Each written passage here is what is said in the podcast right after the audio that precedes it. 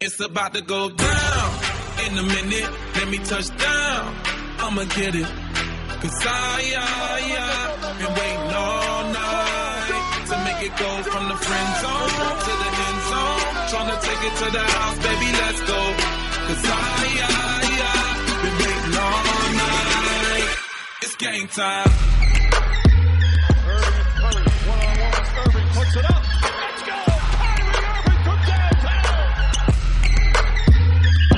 I'm a hustler, baby. Why you think they pay me? Let me know when you're ready to roll. Do 180 in the gray Mercedes, South Beach, where they love me the most. And you know they gon' watch me ballin' like a Michael Jordan and always win like he did in the fourth. Like he did when the shots is falling and the phones recording. Yeah, you know that we doing the most.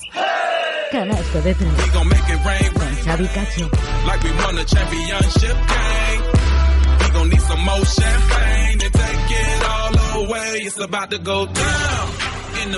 Hola, ¿qué tal? Bienvenidos al programa 174 de Canasta de 3 de hoy, domingo 31 de diciembre de 2017, o lo que es lo mismo, el programa 15 de la segunda temporada de Canasta de 3. To the house, baby, let's go. 'Cause I, I, El podcast semanal donde repasamos y analizamos las noticias, resultados y rumores más importantes del planeta baloncesto de las últimas horas. Empezaremos hablando de la Euroliga, donde si no fuera por la derrota del Vasconia en casa ante el CSK, estaríamos hablando de un pleno de victorias españolas.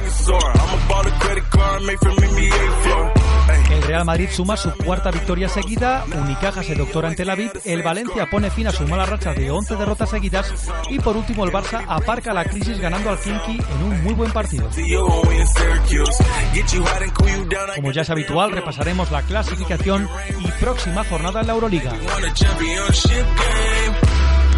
Ya en casa analizaremos lo que ha sido la jornada 14 en la Liga ACB, donde el Barça demuestra que sigue con su buena mejoría y el Real Madrid se lleva un derby de infarto ante el Movistar Estudiantes. Ya en la recta final del programa analizaremos lo que ha pasado esta semana en la NBA con los partidos de Navidad, esa victoria de Golden State Warriors ante los Caps con polémica arbitral y hablaremos de las malas rachas de los Rockets en el oeste con cinco derrotas consecutivas y los Caps con tres derrotas también de forma consecutiva. Y antes de irnos analizaremos lo que ha pasado esta semana en la NCAA con buenos partidos como el Texas-Kansas con Mohamed Bamba como protagonista y ojo porque estrenaremos sección con vistas al draft de junio de 2018.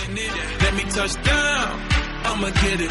Ya sabéis que si queréis opinar, comentar y estar informados de las últimas noticias relacionadas con el baloncesto, lo podéis hacer a través de los canales habituales del programa, a través de Twitter, arroba canasta de 3. Cualquier sugerencia, queremos que nos digáis qué os parece el programa, qué quitaríais, qué pondríais.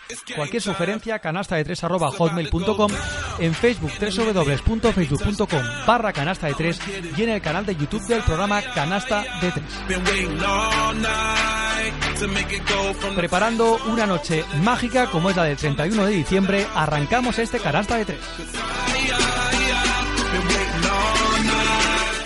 Canasta de tres con Xavi Cacho.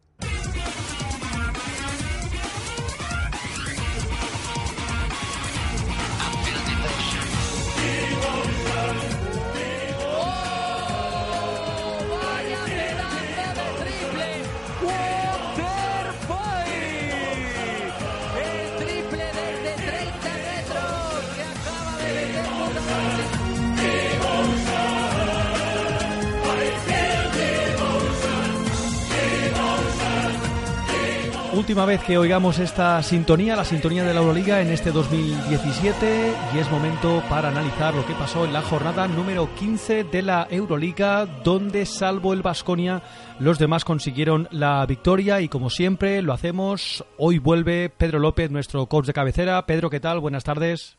Hola, buenas tardes. Bueno, eh, una jornada podríamos decir eh, prácticamente perfecta, salvo la derrota del Vasconia en casa ante el CSK de Moscú. Y empezamos hablando de la victoria del Real Madrid en una pista muy complicada, como todo un campeón de Europa como el Fenerbahce.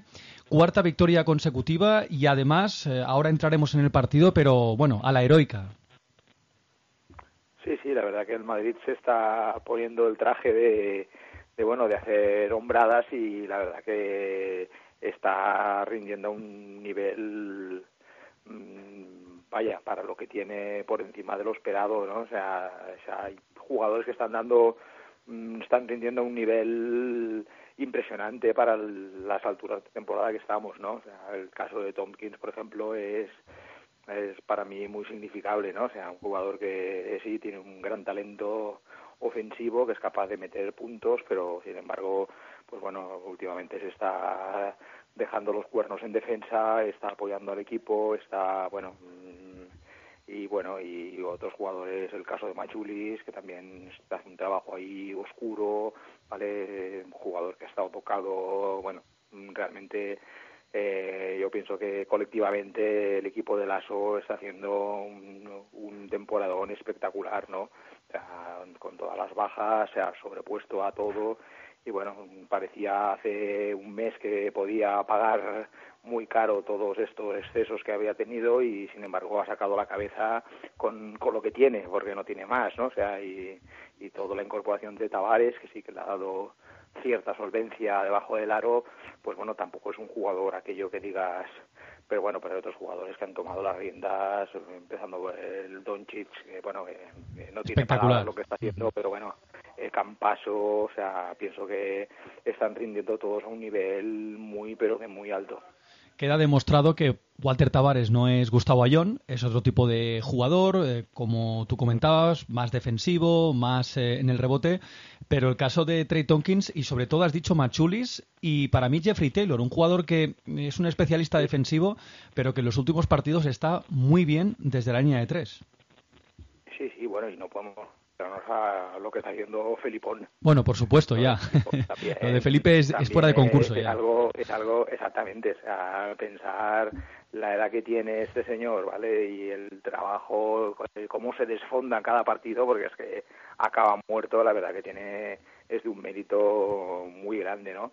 Y luego, pues lo que tú dices, ¿no? Los papeles de, bueno, el mismo Taylor, el mismo Mashulis, que, bueno, eh, eh, han pasado de tener papeles secundarios, ¿vale? De tener un rol de sí, de apoyar, de que son buenos jugadores, de que tienen calidad, a, to- tomar balones, a ser determinantes, a y pero sin dejar de por ello de, de hacer un trabajo defensivo, de estar ahí súper metidos en la dinámica de grupo la verdad que sorprende mucho. O sea, o sea yo por mucho que, que, que estoy, lo sigo porque me, me gusta mucho cómo juega el Madrid, ¿vale? pero reconozco que tiene un mérito muy grande lo que está haciendo.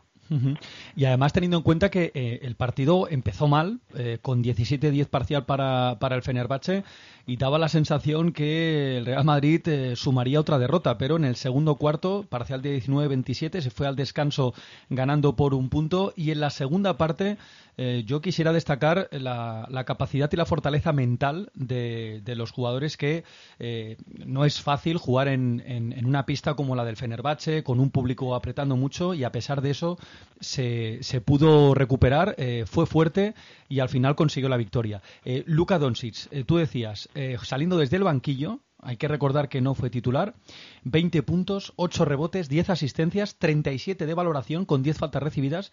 Y lo más sorprendente es que, bueno, hizo un 1 de 7 en tiros de 3. No es un gran especialista desde la línea de 3, pero puede, anotar. Eh, yo te pregunto, eh, ¿tiene techo Luka Doncic en Europa ahora mismo? Bueno, yo creo que estamos hablando de, de uno de esos jugadores únicos que salen eh, uno cada dos o tres generaciones. ¿vale? Yo pienso que, que bueno, lo que está haciendo es, es algo que recordaremos durante mucho tiempo. Ojalá pudiéramos verlo mucho tiempo en Europa. ¿vale? Yo creo que eh, no sé no sé hasta cuándo va a poder disfrutar tanto el Madrid como el básquet europeo, ¿vale? Un jugador con estas características, ¿no? Con ese con ese poder de decisión, con esa capacidad de, de, bueno de jugador que, es capaz de, tirar de un equipo, de, bueno de meterlo, no solamente lo que lo que aporta, sino lo, lo, que transmite, ¿no? Lo que la, la, la, ilusión que le da a sus compañeros, ¿vale? Es el primero en ponerse a, a trabajar en defensa, en bueno la capacidad que tiene de anotar, o bueno es un jugador de esos que, aparecen de, de, de tanto en tanto y, y bueno mm, pues bueno es difícil de llegar a valorar hasta si, si este jugador puede o no puede seguir subiendo no Mm, veremos a todo apuntado a que tiene que ser un jugador importante cuando se vaya a la NBA, que no sabemos cuándo será, pero bueno, sabemos que el baloncesto NBA es, es, es otro nivel, es otro, ¿vale? Yo creo que la fortaleza mental la tiene. ¿vale? Ahora hace falta que físicamente, pues bueno, sepa amoldar su juego, su su todo su ingenio a, a, bueno al, al juego de que se juega en, en NBA, ¿no? Bueno, es una incógnita saber hasta dónde, pero sí, sí, la verdad que estamos disfrutando muchísimo con él y bueno, y a ver hasta lo, lo que digo, ¿no? Hay que disfrutar mientras lo tengamos por aquí de, de, de todos de todas las clases que nos está dando, ¿no? Eh, tú que viste jugar a Tony Kukoc en sus mejores eh, tiempos, eh, yo también, porque uno ya no tiene 20 años, eh, pero eh, yo creo que puede haber similitudes entre Tony Kukoc, salvando las distancias, porque eran posiciones diferentes, pero eh, si tenemos en cuenta que a los 17 años debutó la yugoplástica Kukoc, promedió 4 puntos, 2 rebotes, su segunda temporada ya fue la temporada, podríamos decir, de la consagración en la yugoplástica, porque promediaba 14 puntos, 4 rebotes y casi 2 asistencias. Yo creo que Luka Doncic lo está incluso mejorando el, el, rendimiento en su segunda temporada en el, en el, Real Madrid. No sé qué te parece si es demasiado eh, demasiado agoserado poder eh, comparar a Tony Kukoc con, con Luka Doncic, pero yo veo similitudes, muchas similitudes. Sí, sí, son jugadores similares y es verdad. O sea, eh, Tony Kukoc es verdad que bueno no ha, tenido tanta tanto rebomborio mediático como, como ha tenido Luka Doncic en, en, este caso, ¿no? O sea, la yugoplástica no, no, no, es el Madrid, ¿vale? O sea, está muy claro, ¿vale? Doncic se marchó de su país siendo un, un, jugador muy joven, ¿vale? Apostó, bueno, su padre era entrenador. En Madrid le, le dieron muchas cualidades, él ha crecido ahí en una dinámica de un equipo profesional, entonces que Kukoc, bueno, la yugoplástica sí que es un equipo con mucha soledad dentro del baloncesto yugoslavo, pero bueno, pero no, no, no tenía el tirón mediático que pueda tener ahora mismo, ¿no? O sea, en su época, ¿no? Eh, yo recuerdo de Kukoc se dio, se dio a conocer en un Mundial Junior, uh -huh. ¿vale? Cuando jugaba con, contra Estados Unidos, ¿vale? Que, Correcto. todos los, los, americanos recuerdan que les metió 11 de 12 triples, ¿vale? Y dijo, ¿y este chico de dónde ha ¿Quién salido, es? ¿no? ¿Esto, ¿Esto qué es, no? O sea, un jugador que, que ya hacía ya 2-4, 2-5, ¿no? Mm, bueno, que la botaba, que llevaba, que llevaba, ¿vale? Era un jugador que no se veía para la época, ¿no?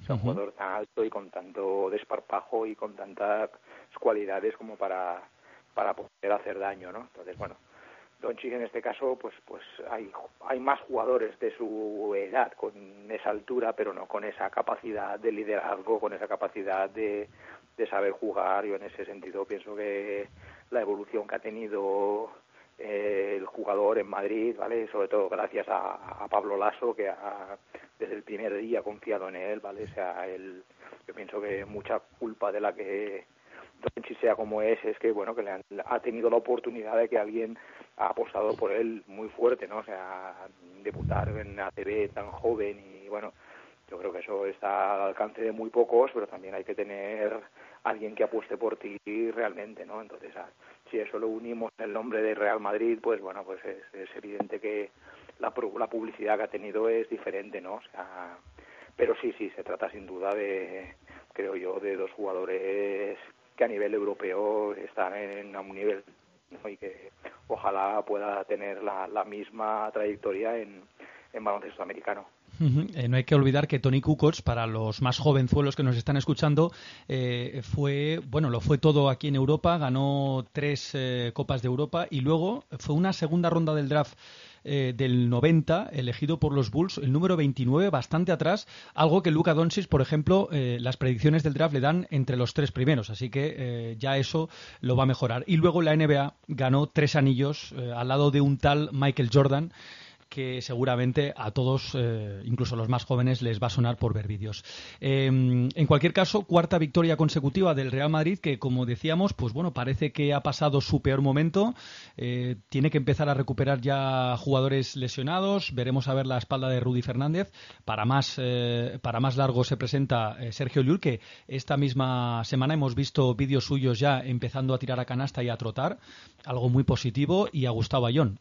por supuesto, Kuzmich, que es baja para toda la temporada. Pero eh, veremos a ver, eh, porque de momento se las está apañando, como decías, eh, Pedro, eh, Pablo Lasso como puede y de momento la plantilla podríamos decir que, que está, que está rindiendo. Vámonos a otro partido el que ganó el Valencia Basket en casa ante el Panathinaikos. Una victoria muy importante porque rompía una racha de 11, vic- 11 derrotas de forma consecutiva y además en un partido en el que a base de piti cullons, que se suele decir en Cataluña, eh, supieron sacar el partido adelante. Sí, hombre, ya la verdad que ya, le tocaba, le tocaba a Valencia, ¿no? O sea, es un poco con trayectoria similar a, a la del Barça, ¿no? Sobre todo en Euroliga. Eh, sí que es verdad que, bueno, o sea, como decía Chufi Torreta en, en una entrevista después del partido de Madrid, ellos están ahí, están compitiendo, están perdiendo partidos por, por muy poco, pero están perdiendo, ¿no? Entonces, bueno, sí que salir un poquitín de esta racha, de esta dinámica, sí que hay jugadores, yo pienso que Valencia ha experimen- ha experimentado un bajón físico, en, sobre todo en según qué posiciones que no acaban de estar del todo eh, afianzadas, ¿no? O sea, el, el- el caso de Dul- Dulevich, vale, pienso que bueno empezó bastante mejor la temporada que, que no pueda estar ahora Sí, mismo, ¿no? O sea, es muy irregular, sí, sí. Place, exactamente, Place está mucho mejor que él, está aportando sin ser, pienso yo, el jugador que tiene que marcar un poquitín el, el nivel del juego interior, ¿no? Mm, bueno, o sea, se supone que es un jugador que lo van a recuperar, que va a ir creciendo. Mm, Sí que es verdad por eso, ¿no? Que el croata este que han fichado, no me sale el Sí, Damián Rúdez, el ex del eh, Zaragoza. Esto, ¿vale? No está aportando todo lo que quisieran, si es un jugador grande, pero es un jugador blandito, es un jugador que tiene buena mano, pero bueno, en defensa pues no, no da el nivel que, que quisieran para, para la rotación interior, ¿no? Bueno, ellos eh, mm, confiaron mucho en el, el jugador el americano, el Latavius Williams este, que, que no, no, no, no, ha debutado todavía. no, no ha llegado a debutar. Está en Dallas, está en Dallas la última noticia, Eh, haciéndose un tratamiento a ver si puede debutar, pero... Exactamente, están esperando a ver, claro, o sea, ha estado muy trastocado el juego a partir de ahí, ¿no? O sea, y después, pues bueno, sí que también, pues Eric Green ha tenido un bajón ahí de, bueno, es que claro, empezó, empezó arriba del todo, ¿vale? Como un cañón empezó, sí, sí. nivel, Exactamente, mantener ese nivel es, es difícil, ¿no? O sea, eso le pones defensas especiales, ¿vale? Y que luego, pues bueno, hay jugadores, San Emeterio ha tenido ahí, ha estado lesionado, ha estado ha tenido sus más y sus menos, ¿no? Entonces, pues bueno, yo pienso que, que bueno, que ellos en su temporada de Euroliga, pues bueno, ellos van a seguir intentando competir, pero no creo que sea lo más el- un objetivo súper importante para ellos el estar ahí en el en el top ten de la competición y bueno, sí, van a batallar, van a dar guerra, pero bueno, yo pienso que van a buscar otros objetivos. Valencia ahora mismo, bueno, todavía falta más de media temporada, pero ya veremos, ya veremos cómo va. O sea, pero sí, sí, sin embargo, sigo pensando que, que es un equipo muy potente y que, bueno, que tiene todo, todavía no, no ha dicho la última palabra. Eh, hablábamos del Real Madrid que tenía bajas. El Valencia Basket jugó el pasado jueves eh, sin Fernando Sanemeterio, sin Joan Sastre, sin Antoine Diot y sin Latavius Williams. O sea que estamos hablando de bajas muy importantes y a pesar de eso, pues bueno, Eric Green fue el mejor con 21 puntos. Eso sí, jugó prácticamente 32 minutos y eh, también buen partido, decías, de, de Tibor Place con 13 puntos y 5 rebotes. Pero eh, muchas bajas en el Valencia Basket y en el Panathinaikos 17 puntos de Madlojeski, este jugador que eh, no sé si descartó el Barça en verano por una lesión, pero eh, para mí está siendo de lo mejor del, del Panathinaikos eh, junto con Chris Singleton, que este jugador sí que yo lo fichaba para cualquier equipo, sea Barça, Madrid, Valencia, acabó con 9 puntos, 13 rebotes, 5 robos y 3 tapones para un total de 25 de valoración. Tiene buen equipo el equipo de Xavi Pascual, pero en este partido no fue superior al, al Valencia Basket. Vámonos a otro partido y otro resultado que a mí me sorprende viendo bueno, la dinámica de Unicaja, el equipo de Joan Plaza que consiguió una importante victoria en la pista del Maccabi de, de Tel Aviv, 78-89, con un gran Ray McCollum, de esto que hemos comentado muchas veces eh, tú y yo, un jugador que en este partido sí que estuvo acertado, 15 puntos, 4 rebotes y 6 asistencias. Sí, bueno, eh, de hecho, bueno, es verdad que Unicaja lleva un par de semanas que parece que está haciendo mejor las cosas, va teniendo más confianza, ha ganado algún partido así interesante, tanto en Ujú. ACB como, Sí, sí. como en Euroliga. Y bueno, Contra el un también. equipo que, bueno, que exactamente tiene que ir para arriba. O sea, ha estado, ha estado también en un momento crítico a nivel, supongo, de mental, de decir que las cosas no salen, dependiendo demasiado del juego del su anotador de Nenad Net, el Nedovic este, Sí, ¿vale? sí. que les ha aportado muchísimo, también ha estado, ha, ha estado con problemas físicos y bueno, y sí, le falta encontrar un poco de, de más equilibrio, ¿no? O sea, es un equipo, sin embargo, pues eso, ¿no? O sea, quiero suponer que en- contra Maccabi pues, sab- sabrían dominar el rebote, ¿vale? Los, los, los israelitas, un equipo que ataca muchísimo el rebote ofensivo, que Ujú. consigue muy buenas situaciones de tiros cercanos, de y bueno, de un equipo muy peleón y bueno, Ya te digo yo que sí, Pedro, porque de rebotes 47 Unicaja de Málaga, 38 eh, el Maccabi de Tel Aviv. O sea que ahí eso fue la clave de, de la victoria de Unicaja. sin, sin haber visto el partido te, te- te- te he dicho cómo, cómo, cómo- iba a jugar Maccabi. O sea, lo he visto un par de veces y sí, sí, es un equipo muy engorroso y bueno, y, y en ese sentido, pues bueno, Plaza eh, es de los aquellos entrenadores que tiene el tema rebote es su primer objetivo. ¿no? Entonces, ahí el dominarlo y el hacérselo también pagar a equipos ahí tan, tan agresivos, poder rebo- rebotearles en su aro también es de un gran valor táctico y que supongo que, que bueno, en la mente de, de los malagueños estaba dominar ese rebote. Y bueno, y, y pienso, pues bueno, de hecho, sé que también están más o menos saliendo de unas situaciones delicadas, ¿vale? Sermadini, bueno, Sí. ya no es el desastre que era No. hace un par de meses. El jueves ¿vale? 15 puntos, Agustín. 15 puntos y 9 rebotes para, para Shermanidi con 26 de valoración y también buen partido de Jeff Brooks con 18 puntos y 7 rebotes. Sí. Yo estuve viendo el, el último partido de, de ACB y la verdad que me gustó, me gustó su actitud y, y sacaron un partido importante. A- mm, bien, yo creo que es un equipo que, bueno, pues, pues que tiene mimbres para, para hacer más de lo que hasta ahora mismo venía haciendo. Bueno, que, que, bueno, que, que a final de temporada, como lleguen a un buen nivel, pues van a dar mm, un buen básquet. Vamos a ver muchos equipos en forma. Ujú. Vámonos a los partidos de ayer viernes y empezamos con una gran noticia, la victoria del Barça a domicilio, 65-79 eh, en la pista del Kimki, curiosamente entrenado por Bartokas, un Bartokas que acabó desquiciado eh, absolutamente y un buen partido, principalmente en el último cuarto con un parcial de 8-22, los rusos no la metían ni en una bañera y la verdad es que lo visto en el primer cuarto y principalmente la segunda parte, eh, especialmente en el último cuarto, a mí el Barça me gustó, eh, tanto en defensa como en ataque, y hubo un jugador que a mí fundamentalmente cuando se dedica más a pasar que a anotar, mm, el equipo lo nota, que es Tomás Hertel, que salió de suplente. Eh, eh, Sito Alonso salió con Pau Rivas de titular en la posición de base, también salió con Navarro, que lo hizo eh, bien, pero eh, Tomás Hertel, si es un jugador que se dedica más a pasar que a anotar, eh, al Barça le va a ir bien. Acabó con cinco rebotes y seis asistencias y lo- solo dos puntos. Sí, sí, bueno, sí, la verdad es que sí, tuvo, el Barça hizo un partido muy serio, o sea, estuve viéndolo, este sí que pude verlo, y bueno, y también pues, pues al final le salió bien la jugada y bueno, y eso también, o sea, el dominio del rebote fue determinante, ¿vale? Ujú. Atrás los rusos no cogieron ni uno. y No, no, ofensivamente- 39 Barça, 39 Barça Sí, y pues- solo pues 20, escandaloso, sí, 20 sí. el Kimki, o sea, 19 más. Sí, sí. Pues escandaloso. Yo, bueno, yo ahí, mira, una de las mm, claves que vi en ese partido fue la aportación del de Be- Besenkov. ¿vale? Mm, Jugó correcto. tiempo de, de- de tres, ¿vale? Sin aportar demasiado eh, ofensivamente, ¿vale? Pero atacando el rebote, siendo un jugador muy muy importante debajo del aro, eh, en defensa estuvo muy muy bien, o sea, mm, eso, pues jugó el Barça jugó mucho tiempo con, con tres jugadores grandes, ¿vale? Y eso le dio una consistencia que, que los rusos pues les costó, ¿vale?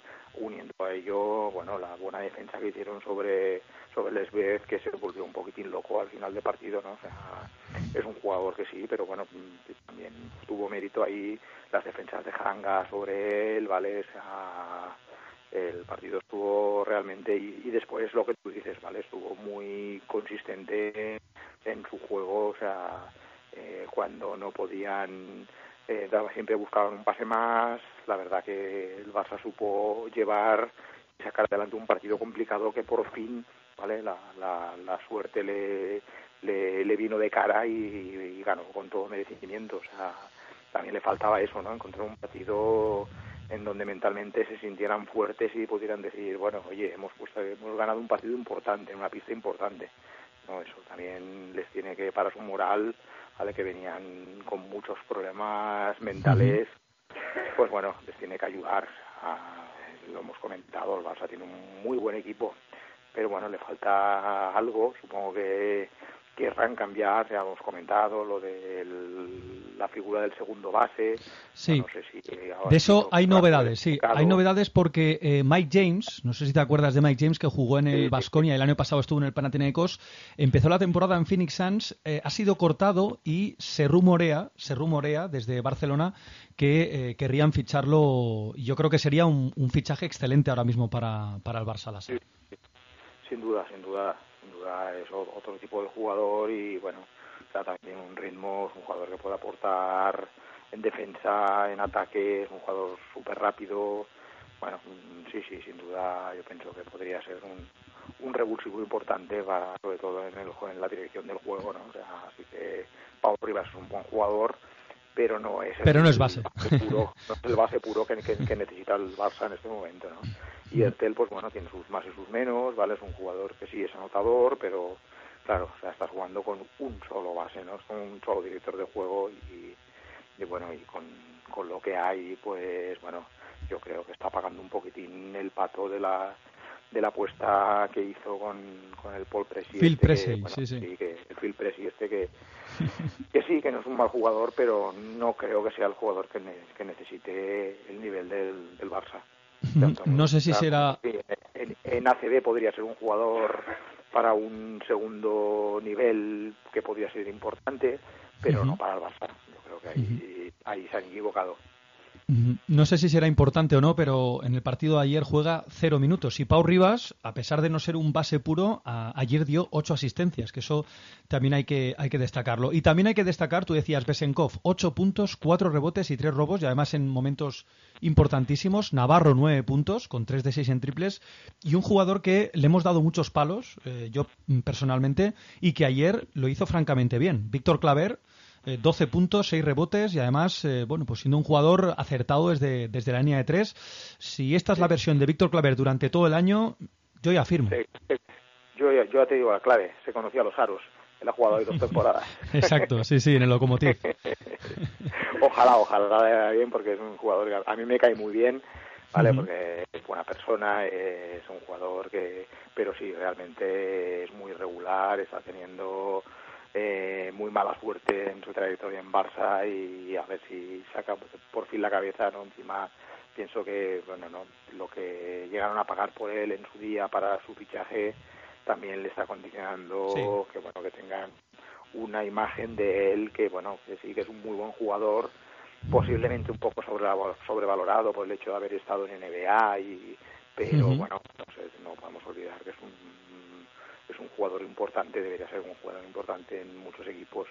Y sí que bueno entre lesiones entre unas cosas y otras pues no está rindiendo al nivel que que creo yo que puede eh, puede aportar. O sea creo que puede ser un un jugador importante en cualquier equipo Y vámonos con la única noticia negativa de, de la jornada, la derrota del Vasconia en casa, 81-90 ante el CSK de Moscú, en un partido en el que eh, el Vasconia empezó con 15-5 de parcial, eh, y Tudis estaba bastante cabreado, acabó con 26-18 ganando el primer cuarto, pero salió un tal Sergio Rodríguez y la cosa cambió de forma drástica porque además hizo un partidazo Sergio Rodríguez, 25 puntos, 6 rebotes, 8 asistencias, 6 de 9 en triples y 35 de valoración. Fue salir el Chacho, Pedro, y game over para el Vasconia que intentó eh, pelear el partido, pero al final el talento de Sergio Rodríguez otra vez eh, volvió, a, volvió a surgir.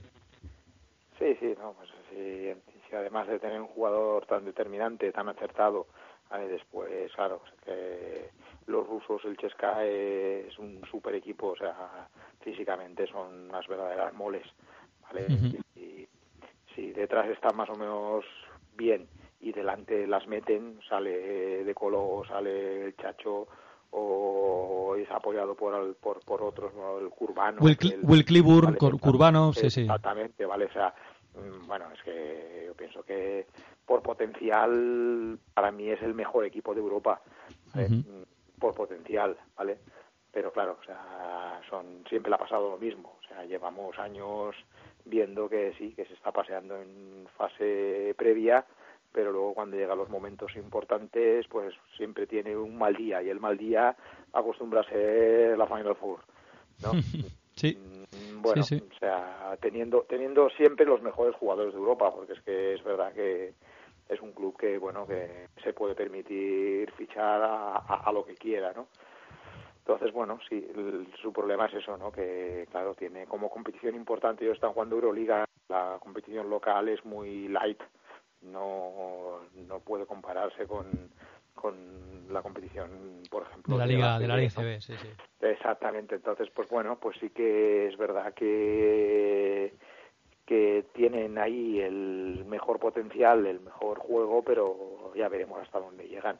Y sí, sí, ¿no? y después lo que tú comentas, ¿no? O sea, eh, eh, supongo, el- no he visto el partido, igual igual me pongo a verlo esta tarde, pero sí, sí, o sea, por lo que me comentas, claro, si sale Chacho en plan estelar con 6 de 9, eh, es, no es porque les dejaran tirar, sino porque, bueno, claro, o sea, es que tienen eh, muchas alternativas de juego los rusos como para que salga un jugador y te pueda hacer ese destrozo, ¿no? Entonces, bueno, mm, bueno, es, es difícil, es difícil jugar contra equipos en un momento dulce y Vasconia por mucho buen equipo que hay, que, lo- que, que- que lo está haciendo bien, que está encontrando una línea regular, pues bueno, mm, es un resultado hasta cierto punto no es sorprendente, sino que No. es tampoco no es tampoco lógico, pero es un resultado que se puede dar.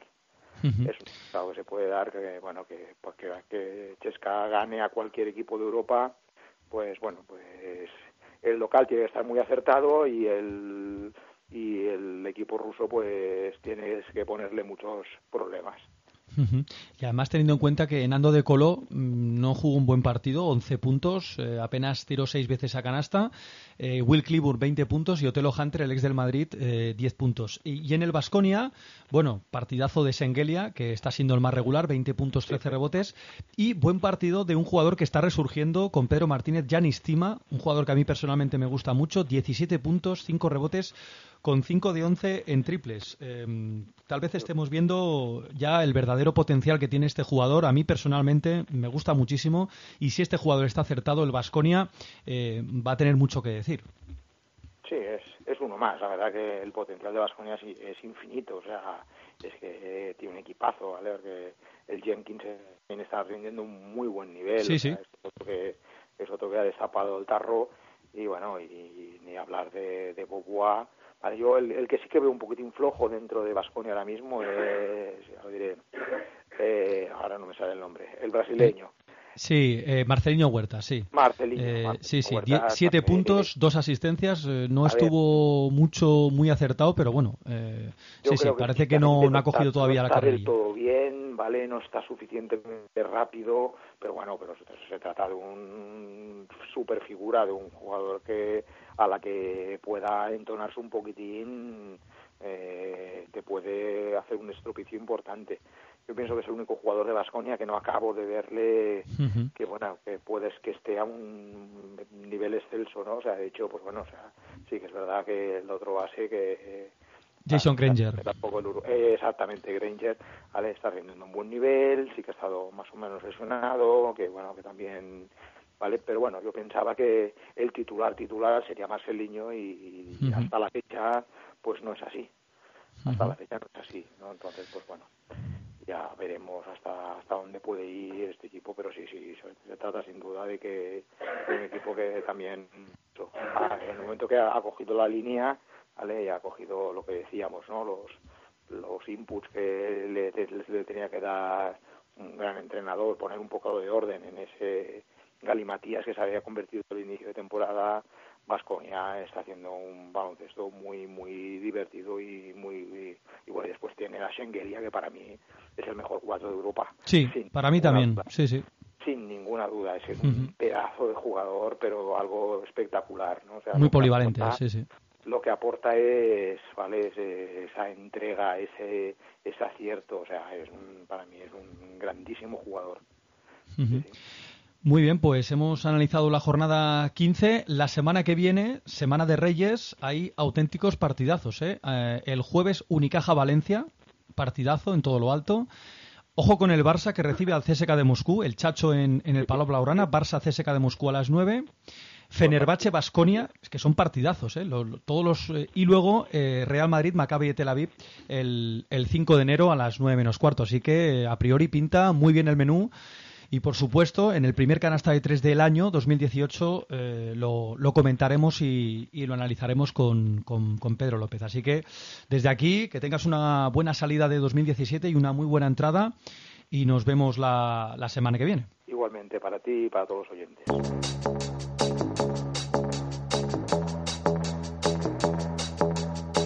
Estás escuchando Canasta de Tres. Keep my hands on myself, con Xavi Cacho.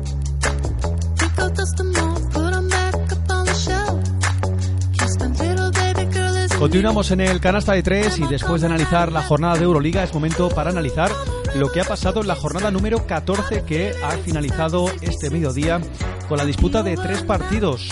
El Barça Lasa Montaquit fue labrada que se ha saldado con victoria, paliza podríamos decir, del equipo de Sito Alonso ante el Montaquit labrada por 101-74, confirmando las buenas sensaciones del partido de Rusia ante el Kimki. La derrota sorprendente del Vasconia en la pista de Lucán Murcia, 78 a 67, poniendo fin a una racha de seis partidos seguidos ganando. Y por último, la victoria del Real Madrid en el derby madrileño ante el Movistar Estudiantes por 96-89 en un partido en el que Luka Doncic ha vuelto a ser otra vez el mejor del conjunto blanco con 33 de valoración. Pero vamos a analizar lo que ha pasado y lo que pasó, mejor dicho, en la jornada 14 que empezó ayer sábado con prácticamente seis partidos disputados y donde el Real Betis Energía Plus consiguió su cuarta victoria de forma consecutiva venciendo al Tecnicón Zaragoza por 70 a 67. El partido se le puso muy complicado al equipo sevillano que iba perdiendo en el segundo cuarto 13 a 30 con una gran salida del equipo de J. Cuspiñera y también hay que destacar a un hombre, a Jonathan Barreiro, que Ayer estableció su tope en la Liga ACB con 12 puntos, 4 rebotes y 13 de valoración. Hay que destacar que en el Teniconta Zaragoza no estuvo Gary Neal, que estará las próximas cuatro semanas de baja por un problema eh, muscular y, por tanto, una baja muy sensible para el equipo Maño, que a pesar de ello dio una muy buena imagen en el San Pablo, pero hay que destacar que este Real Betis Energía Plus, ya lo hemos dicho en anteriores programas, con Óscar Quintana eh, está aprendiendo a defender y sobre todo a superar los obstáculos durante el partido. Van perdiendo por 17 puntos en el segundo cuarto. El equipo moralmente está muy fuerte, se supo levantar y finalmente remontó gracias a dos hombres, Luke Nelson con 20 puntos, 4 rebotes y sobre todo a Blake Silke con 19 puntos y 3 rebotes y eso que empezó con un menos 5 de valoración finalmente fue el mejor con 19 de valoración pero sin duda este equipo no tiene nada que ver con aquel equipo que empezó la temporada en el mes de octubre y ganó por ese 70 a 67, consiguiendo su cuarta victoria de forma consecutiva y además dejando el farolillo rojo conjuntamente, que lo tenía con el San Pablo Burgos, pero como que el Burgos perdía en casa ante el del Teco Guipúzcoa, el equipo burgalés se queda como el farolillo rojo de esta Liga Endesa. Pero sin duda, sorprendente lo del Real Betis Energía Plus. Mm, Aparte de Luke Nelson y de Blake Silv, Ryan Kelly no estuvo tan acertado como en anteriores partidos, pero estuvo rozando el doble doble, 7 puntos, 8 rebotes y 3 asistencias. Joseph Frank, 7 puntos, 2 rebotes y 2 asistencias. Y también buen partido para Dante Draper con 6 puntos, 2 rebotes y 2 asistencias. Hay que destacar el aspecto defensivo donde aquí el equipo sí que ha mejorado. Eh, luego eh, comentaremos el partido del Barça, pero también otra de las claves de la mejoría del Barça Las ha sido sin duda la defensa, bajar el culo y apretar eh, prácticamente en toda la pista. A que ya no es un jugador que tire tanto, sino que está más destinado a labores de intendencia. 10 rebotes para él, y junto con Ryan Kelly podemos decir que son los dos carpantas de Oscar Quintana en este Real Betis Energía Plus que sumó esa cuarta victoria, como decíamos, de forma consecutiva en esta Liga Endesa. Un equipo que va para arriba y un Tecniconta Zaragoza que va claramente para abajo. El equipo de J. Cus Piñera que sigue encadenando derrotas, a pesar del buen partido, como decíamos, de Jonathan Barreiro con 12 puntos y 4 rebotes, hay que destacar el buen partido también de Nicolas de Jong con 10 puntos y 2 rebotes y sin duda este equipo sin Gary Neal eh, baja prestaciones eh, clarísimamente si no es capaz de defender en ataque, tiene muchos problemas porque no tiene una referencia clara en el perímetro. Jonathan Barreiro y De Jong en este sentido son jugadores más interiores y por fuera apenas Bon Macalef Thomas Velas, que tampoco son eh, grandes anotadores, y Janis Blooms, que no estuvo acertado en el tiro con uno de ocho en tiros de tres, un 13%, se quedó en siete puntos. Por tanto, otra nueva derrota del Tecniconta Zaragoza, que está en la clasificación, se queda con cuatro victorias y diez derrotas, décimo sexto, empatado con el Seguros Divina Juventud y el Real Betis Energía Plus, aunque el equipo badalonés tiene una o un, mejor dicho, partido menos. Seguimos repasando los marcadores. Este tal vez podíamos decir que es uno de los que hay que destacar por la buena racha del Real Betis Energía Plus. Y hablamos de una nueva victoria del Valencia Basket contundente, fácil, cómoda ante el Seguros Divina Juventud por 102 a 81. Con esta victoria, el Valencia Basket se sitúa con 10 victorias y 3 derrotas. Tiene un partido menos y con una victoria más ya estaría matemáticamente clasificado para la Copa del Rey, algo que el Real Madrid ya consiguió la semana pasada y el Herbalife Gran Canaria, por ser el equipo organizador, obviamente ya está clasificado, por tanto, el Valencia Basket que tiene a una sola victoria estar matemáticamente clasificado para la fase final en febrero de la Copa del Rey. En el Valencia Basket, un Valencia Basket que, como ya hemos visto, sacó un partido muy complicado ante el Panathinaikos, al final consiguió la victoria seguía de baja en este partido, no estuvo ni Fernando Sanemeterio ni Joan Sastre y podemos decir que los más destacados fue el Capi, Rafa Martínez, que con 19 puntos y 7 asistencias y 24 de valoración fue de lo más destacado junto con Sam Van Rossum, 13 puntos y Alberto Abalde también con 13 puntos. Hay que destacar el buen partido de Aaron Durnekamp con 15 puntos y 5 rebotes, mientras que en el Seguros Divina Juventud bastante repartido, 12 puntos de Simon Birgander con 8 rebotes, buen partido del pívot del Seguros Divina Juventud, 12 puntos de Albert Ventura, 11 de Patrick Ricard y 11 para Sergi Vital. Hay que destacar el partido bastante flojo de un jugador que acostumbra a ser el termómetro de este equipo, como Jerome Jordan se quedó en cuatro puntos y solo un rebote, un jugador que acostumbra promediar siete por partido. Un partido sin historias en el equipo de Diego Campo Malik Waynes, que tenía molestias en una rodilla, finalmente no jugó y eso obviamente lo notó mucho su equipo. Victoria cómoda del Valencia Basket por 102 a 81 y un equipo que sigue a dos victorias del Real Madrid, que es el líder. Y vámonos a otro partido importante, destacado de esta jornada número 14, como el derby entre el Iberostar Tenerife y el Herbalife Gran Canaria, que se saldó con victoria fácil, cómoda también del equipo de Fotis Katsikaris, que venía de ganar en el Palau y de perder en un partido flojo en la pista del Montaquit fue labrada, pero en el partido de ayer eh, lo cierto es que ya dominaba el partido el, en el segundo cuarto 29-12 de parcial para el equipo tinerfeño que literalmente reventó al Herbalife Gran Canaria, un Herbalife Gran Canaria que notó mucho la baja de un jugador que es uno de los ordenadores de la liga como Albert Olivet por eso tuvo que jugar muchos minutos eh, Gal Mekel e incluso jugó muchos minutos de base Marcus Ericsson, que jugó 26 minutos y de hecho fue el mejor con 20 puntos y dos rebotes. En el Iberostar Tenerife no jugó Mateo Ponitka, que sigue recuperándose de esos problemas de esguince de rodilla, y Davin White con 23 puntos fue el mejor jugador, 4 de 10 en tiros de 3, 15 puntos para Mike Toby, 16 8 para Javi Beirán, que acabó con 26 de valoración, y 13 puntos para Costas Baseliaidis, que, atención, firmó 4 de 5 en triples, igual que Javier Beirán, en este caso Beirán algo peor, pero se quedó en 4 de 6 y ojo al porcentaje en tiros de 3 del Iberostar Tenerife, 15 de 29, 52% frente al 8 de 22, 36% del Herbalife Gran Canaria, donde como decíamos hay que destacar el buen partido de Marcus Ericsson con 20 y Xavi Rabaseda con 18 puntos y 4 rebotes fueron los únicos que se salvaron en el equipo de Luis Casimiro.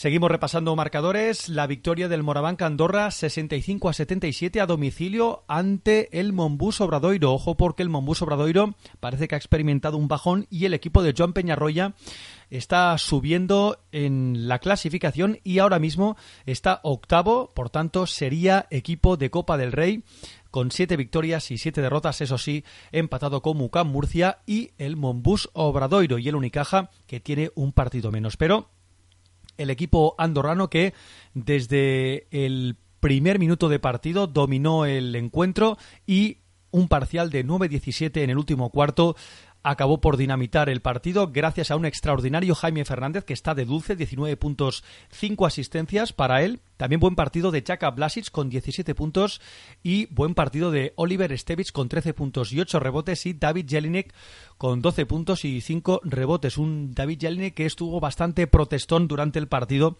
pero sin duda eh, buen partido el del equipo de Joan Peñarroya que consiguió una victoria, podemos decir, cómoda en una pista complicada como el Fuente Dosar y un bomboso Obradoiro que se va hundiendo en la clasificación. De momento aún está peleando por la Copa del Rey, pero únicamente Matt Thomas con 18 puntos fue de lo más destacado. Artem Pustovi acabó con 6 puntos y 5 rebotes, pero no está siendo el pívot dominador del principio de la temporada y sin duda va a tener mucho trabajo Moncho Fernández para poder recuperar a este equipo, un equipo que ha sorprendido a propios y extraños. A mí personalmente eh, me ha sorprendido el rendimiento en los primeros meses de competición, pero eh, sigue teniendo buenos jugadores, sigue teniendo un buen bloque y eh, con la adquisición de Nick Spires, que en el partido de ayer estuvo bastante mal, únicamente jugó seis minutos, obviamente tiene mimbres para poder revertir la situación. Pero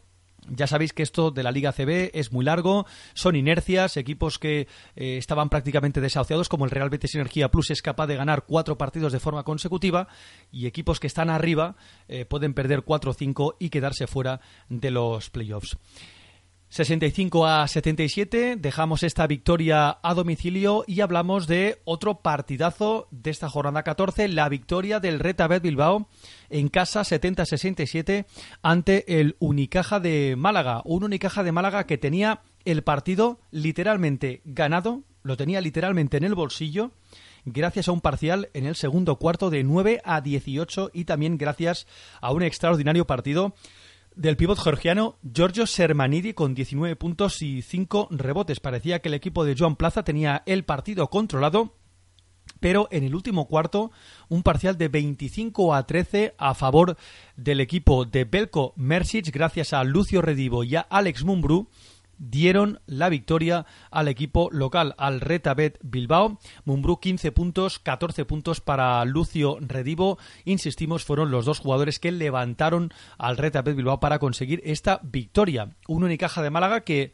había mostrado muy buena imagen en el partido ante el Maccabi de Tel Aviv en Euroliga, pero en el partido de ayer volvió a verse especialmente en el último cuarto las deficiencias, las carencias de este equipo, especialmente a nivel defensivo.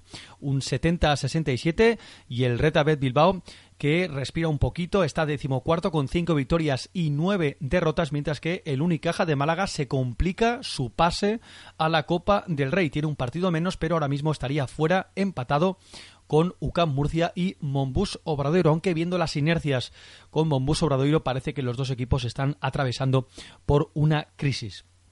Y nos vamos al último partido del sábado, de ayer, la victoria, podríamos decir, muy contundente de el del Teco Guipúzcoa en la pista del San Pablo Burgos 76 a 99 con eh, una gran actuación de Dani Akbelese con 16 puntos y 8 rebotes. También buen partido de Kenny Cherry, el jugador canadiense, 17 puntos, 15 puntos de Fede Balake, 16-7 de Henk Norel y 13 puntos, 5 rebotes y 5 asistencias para Jordan Swing.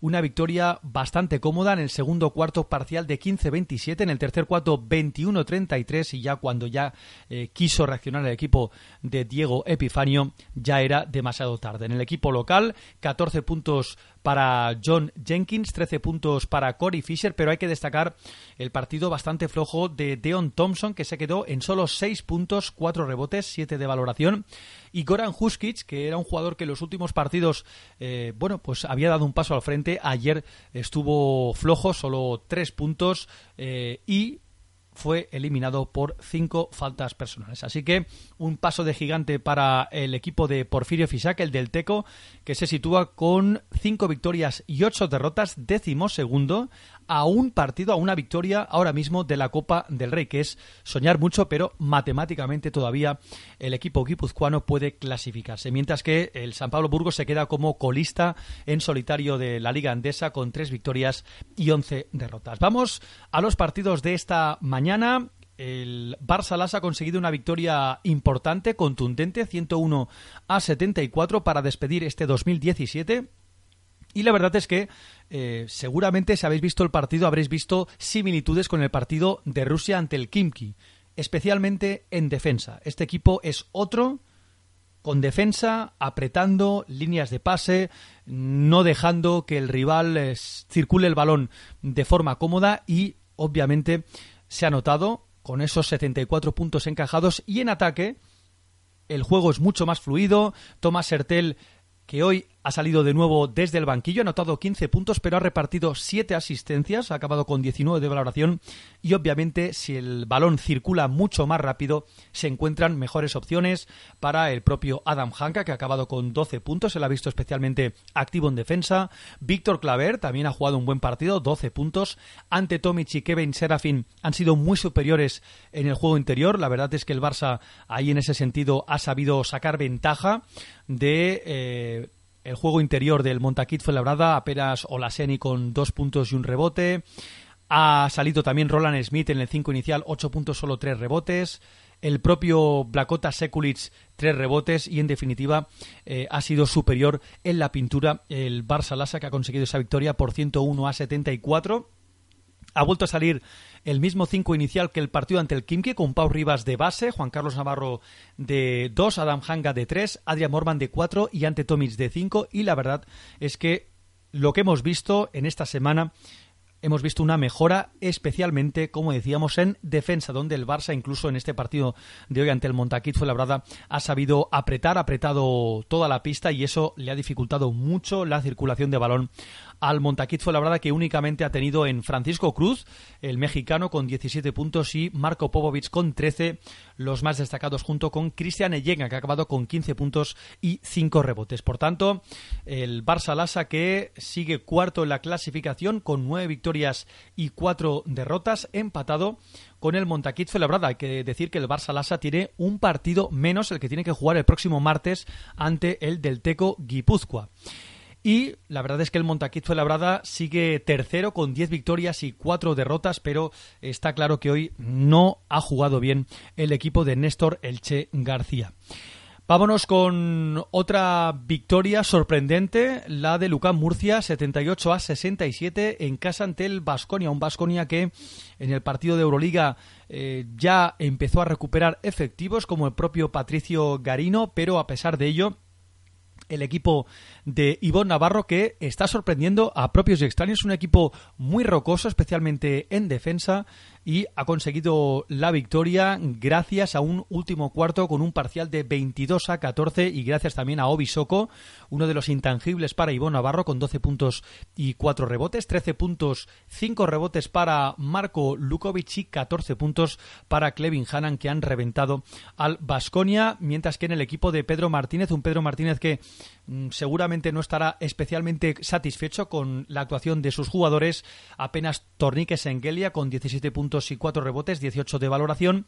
11 puntos, 5 rebotes para Johannes Boydman, pero en eh, porcentaje en tiros de 3, 7 de 24, 29% en tiros eh, de 3, eh, ha sido bastante flojo y en tiros de campo se han quedado en un 42% frente a 53 de el Lucán Murcia, que suma una victoria importante para seguir soñando con la Copa del Rey. El equipo de Ivón Navarro es noveno, mejor dicho, empatado con el Moraván Andorra, que ocupa la octava plaza, mientras que el equipo de Pedro Martínez, el Vasconia, es quinto con ocho victorias y cinco derrotas a un partido de Montaquit Fuenlabrada y Barça Lassa. Pero, a pesar de ello, el equipo de Pedro Martínez pone fin a una racha de victorias de seis consecutivas. De alguna manera, a pesar de esta derrota, eh, la mejoría del equipo vasconista es evidente y es plausible. Veremos a ver por qué Janis Tima, que lo había hecho bien en estos últimos partidos, ha quedado apenas en siete puntos, dos rebotes y tres asistencias. Y también hemos visto un flojo partido de los bases, tanto de Jason, Granger como de Marceliño Huertas. Hay que destacar que en el Vasconia no ha jugado Rodríguez Bubá, que sí lo hizo en el partido del pasado viernes ante el CSK de Moscú. Y por último, vámonos a la victoria del Real Madrid en el derby madrileño ante el Movistar Estudiantes. Un derby precioso, muy intenso, con muchísima emoción y donde Luka Doncic y podríamos decir la calidad especialmente de algunos jugadores como Luka Doncic ha sido decisiva para que el Real Madrid consiguiera la victoria por 96 a 89 en un partido en el que en la segunda parte especialmente ha sido precioso el duelo entre Luka Doncic por parte del Real Madrid y Silver Landesberg por parte del Movistar Estudiantes. Insisto, si habéis visto el partido, seguramente coincidiréis conmigo, ha sido precioso el duelo entre estos dos jugadores con piques, con técnicas. Un jugador, Landesberg, que por cierto ha sido expulsado cuando faltaban apenas dos minutos para acabar el partido por una técnica, una doble técnica a Luka Doncic y a Silver Landsberg, pero como ya Landesberg llevaba una falta intencionada, ha sido expulsado, pero insisto, otro gran partido de Luka Doncic, 24 puntos, 8 rebotes, 5 asistencias. Ha sido defendido durante todo el partido por Landesberg, luego por Edgar Vicedo, pero a pesar de ello, 33 de valoración y uno de cinco en triples, pero ha anotado un triple en un momento importantísimo para el equipo.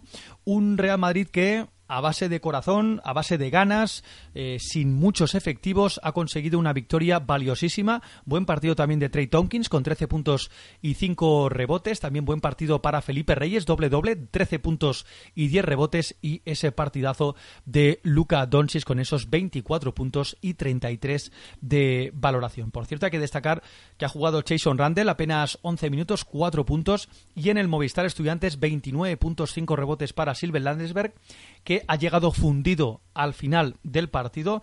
Eh, el juego de estudiantes se basaba en la segunda parte en eh, pick and rolls y aclarados para Landesberg para que se las picara y durante un momento del partido o varias rachas del partido, eso está bien, pero el jugador ha llegado ya fundido y en los últimos tiros eh, se le ha visto que estaba cansado. Ha jugado 33 minutos y ha acabado con 23 de valoración. También hay que destacar el buen partido de Alec Brown, 18 puntos y 6 rebotes y Edgar Vicedo con 10 puntos y 6 rebotes. Pero ha sido un partido, insisto, precioso, bonito para los que no lo hayan visto, uno de los partidos o de los derbis de antaño y ojo al dato de Pablo Lasso con el Real Madrid.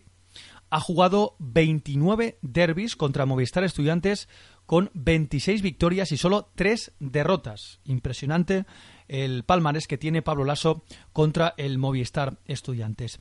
El Real Madrid que sigue el líder en solitario con 12 victorias y una derrota, mientras que el Movistar Estudiantes se queda con cinco victorias y ocho derrotas, décimo tercero a un partido del octavo, que es el Moraván Andorra, y de poder disputar la Copa del Rey. La clasificación más o menos ya lo hemos dicho, Real Madrid líder 12-1, Valencia Basket segundo 10-3, tercero y cuarto Montaquit fue labrada, 10-4 el Barça Lasa 9-4 con un partido menos, Basconia quinto 8-5, Iberostar Tenerife sexto 8-6, Herbalife Gran Canaria séptimo 8-6 y Moraván Andorra 7-7. Noveno UCAM Murcia 7-7, Momboso Obradoiro también con 7-7. Onceavo Unicaja 6-7, del Teco décimo segundo 5-8, igual que Movistar Estudiantes, décimo cuarto 5-9 para Retabet Bilbao, décimo quinto Seguros Divina Juventud 4-9, un partido menos, decimosexto Tecniconta Zaragoza con 4-10 y decimoséptimo Real Betis Energía Plus 4-10 y San Pablo Burgos eh, último con 3 victorias y 11 derrotas. La próxima jornada será el sábado, Día de Reyes, a las 7 de la tarde. Se van a disputar dos partidos, Unicaja Monbus Obradoiro y Morabanca Andorra San Pablo de Burgos. Ya para el domingo, a las doce y media, jornada matinal, Real Betis Energía plus Barça Lasa, Montaquit Fuenlabrada, UCAM Murcia, Tecniconta Zaragoza, Movistar Estudiantes y a la una, Herbalife Gran Canaria, Retabet Bilbao. Para las seis de la tarde, Seguros Divina Juventud, Real Madrid, del Teco Guipúzcoa Iberostar Tenerife y a las seis y media de la tarde, partidazo de esta jornada 15, Basconia, Valencia, Básquet, casi nada al aparato. Y después de analizar lo que ha dado de sí esta última jornada de este 2017, jornada número 15 en la Liga Endesa, ya veis que los equipos van apurando sus opciones para disputar la Copa del Rey, hacemos un parón, cogemos el pasaporte y nos vamos directamente a los Estados Unidos porque hay que hablar muchísimo de la NBA y de la NCA, sobre todo de la NBA donde vamos a repasar los partidazos del día de Navidad y intentaremos responder a la pregunta ¿qué le pasa a los Rockets que llevan cinco derrotas de forma consecutiva? Estás escuchando Canasta de Tres. Con Xavi Cacho.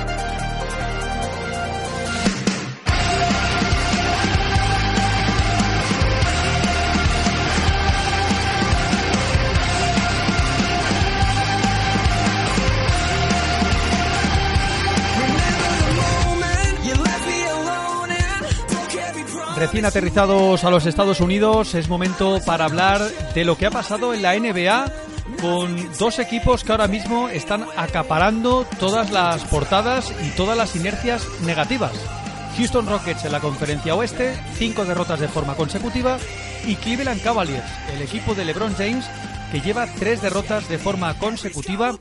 Esta pasada madrugada han perdido ante los Utah Jazz de Ricky Rubio en otra exhibición de el rookie Donovan Mitchell con 29 puntos y también gran partido de Ricky Rubio, 16 puntos, 10 rebotes y 8 asistencias, consagrándose como uno de los grandes años de Ricky Rubio a lo largo de su carrera, un jugador que está teniendo la confianza del entrenador Quinn Snyder y que después de unos cuantos partidos en los que no acababa de despuntar en este partido, lo cierto es que se ha quedado a solo dos asistencias del triple doble, pero sin duda Donovan Mitchell, uno de los grandes aspirantes a ser rookie del año junto con Ben Simmons, está haciendo las delicias del público de Salt Lake City y en este partido son capaces de ganar y además le ganan bien porque eh, al final el resultado eh, lo maquilla un poco Cleveland 104 a 101 por los Cleveland Cavaliers 29 puntos 8 rebotes de LeBron James que prácticamente es el que nunca falla.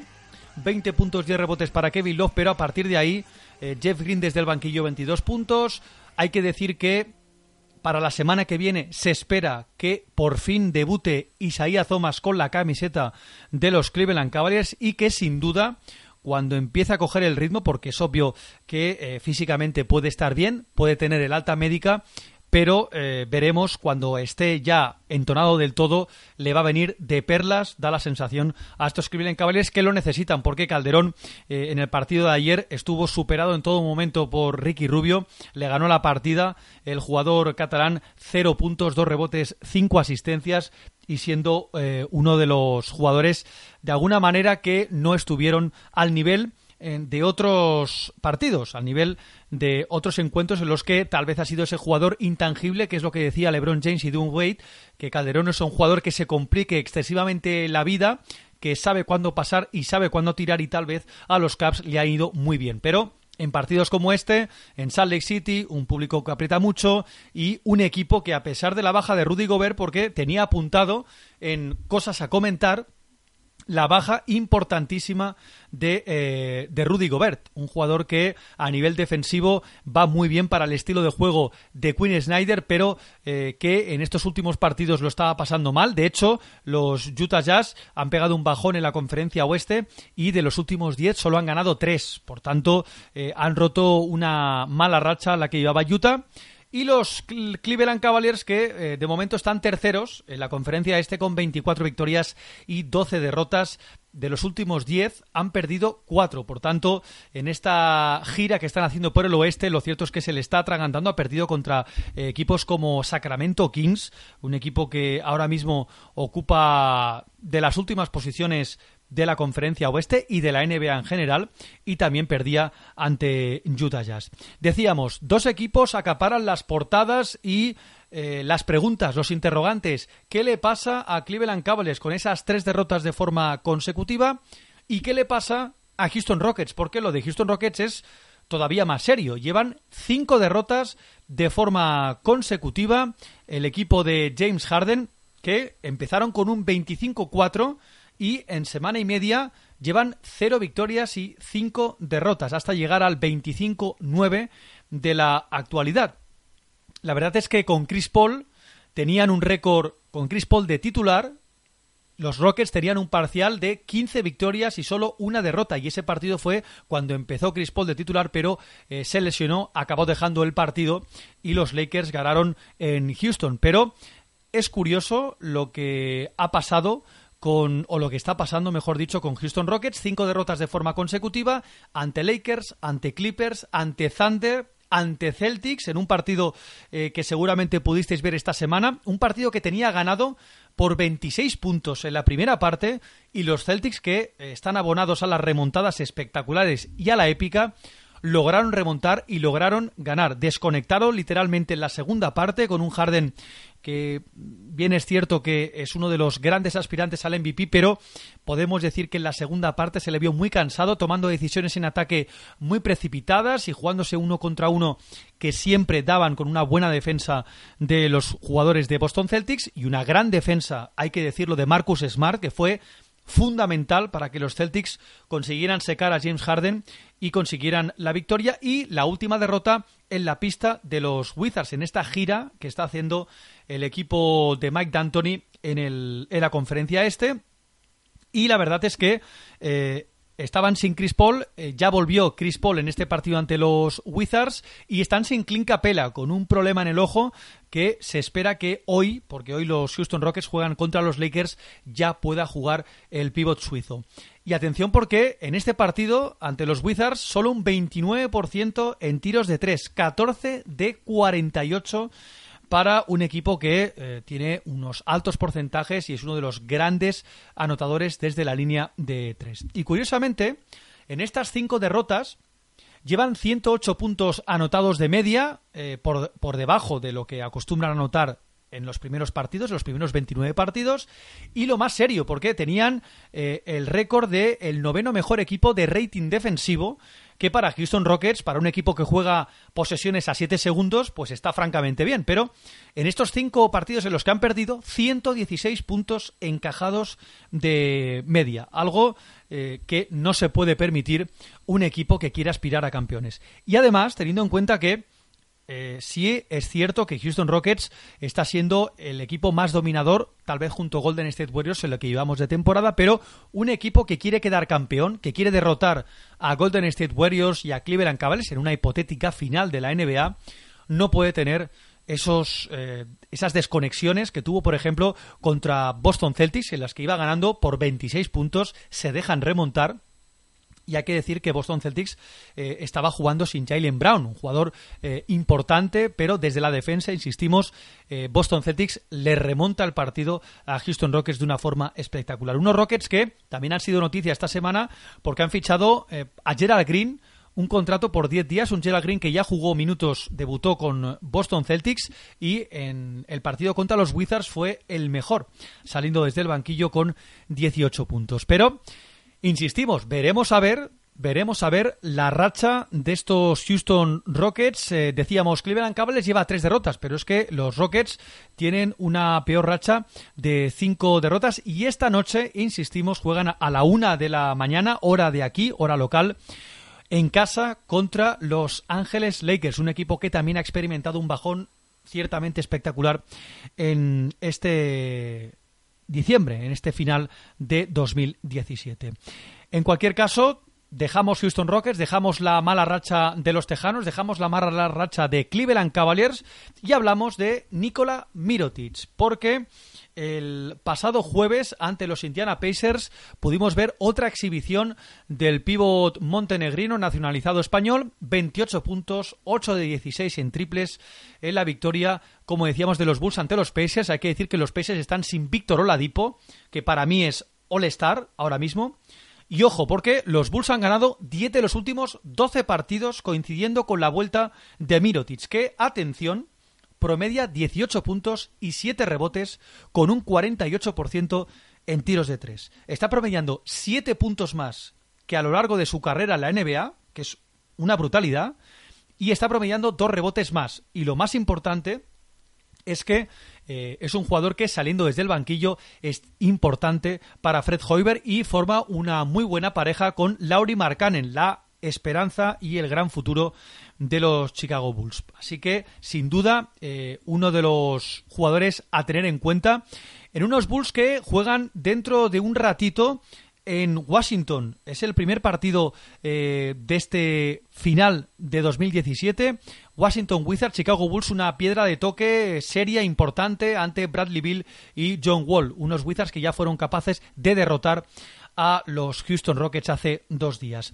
Y tenemos que hablar también de reapariciones. La de Blake Griffin con 24 puntos, 6 rebotes y 6 asistencias en la victoria de los Clippers ante unos Lakers que eh, se están desplomando. Importante que los Clippers consigan victorias y principalmente importante que los Clippers con Blake Griffin remonten, porque ahora mismo el equipo de, de, Andrés Jordan, con rumores cada vez más fuertes de una posible salida. Están fuera de playoffs, están novenos en la conferencia oeste con 15 victorias y 19 derrotas.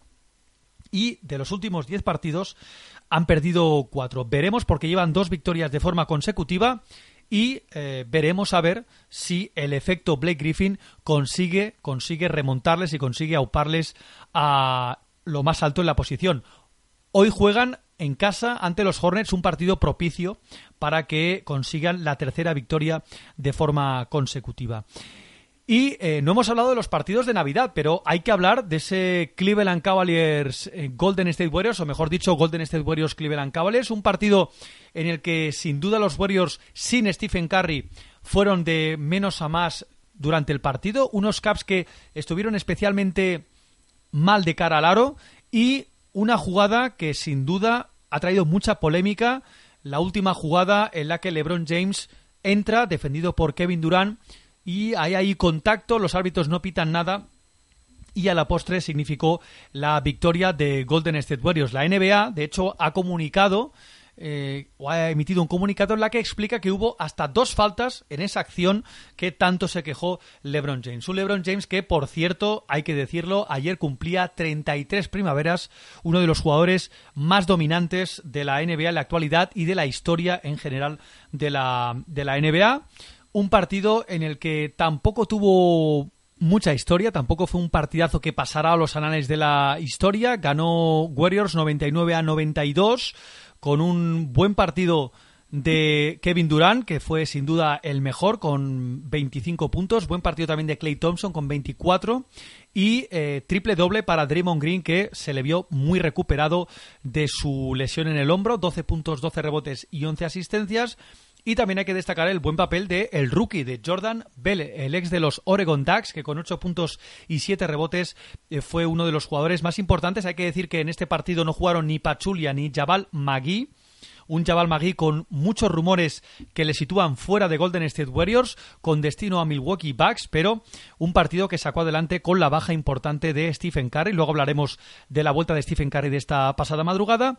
Y en los Caps, 31 puntos, 18 rebotes de Kevin Love y 20 puntos y rebotes para LeBron James. Calderón se quedó en 3 puntos y 2 rebotes. Esa eh, jornada de Navidad también dio con una victoria sorprendente, la de Wizards en la pista de Boston Celtics, 103 a 111. La derrota de los Knicks en casa en el Madison ante Joel Embiid y los Sixers, 98 a 105. Y los Thunder que vencían 112 a 107 a los Houston Rockets con un partidazo de Russell Westbrook con 31 puntos, 6 rebotes y 11 asistencias. Y si miramos la vista un poquito más para adelante, vemos, por ejemplo, a Golden State Warriors.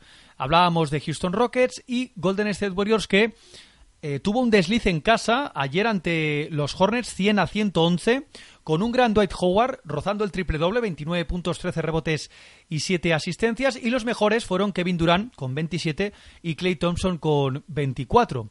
En, insistimos, un desliz para mí, personalmente, los Hornets, uno de los peores equipos de la conferencia este y fuera de casa especialmente, pero se llevaron una victoria y además eh, muy cómoda con un gran Dwight Howard. Pues bien, esta pasada madrugada los Golden State Warriors jugaban en casa ante los Memphis Grizzlies de Margasol y han ganado 141 a 128 en un partido espectacular donde las defensas estaban de vacaciones y donde Stephen Curry, que tenía restricción de minutos, se ha ido hasta los 38 puntos con 10 de 13 en tiros de 3. Seguramente, si os preguntaran cómo querríais reaparecer después de estar 15, 20 días lesionado, este sería el partido soñado. Y solo muy pocos jugadores pueden hacer la salvajada que ha hecho esta madrugada Stephen Curry con esa serie de 10 de 13 en tiros de 3, absolutamente brutal.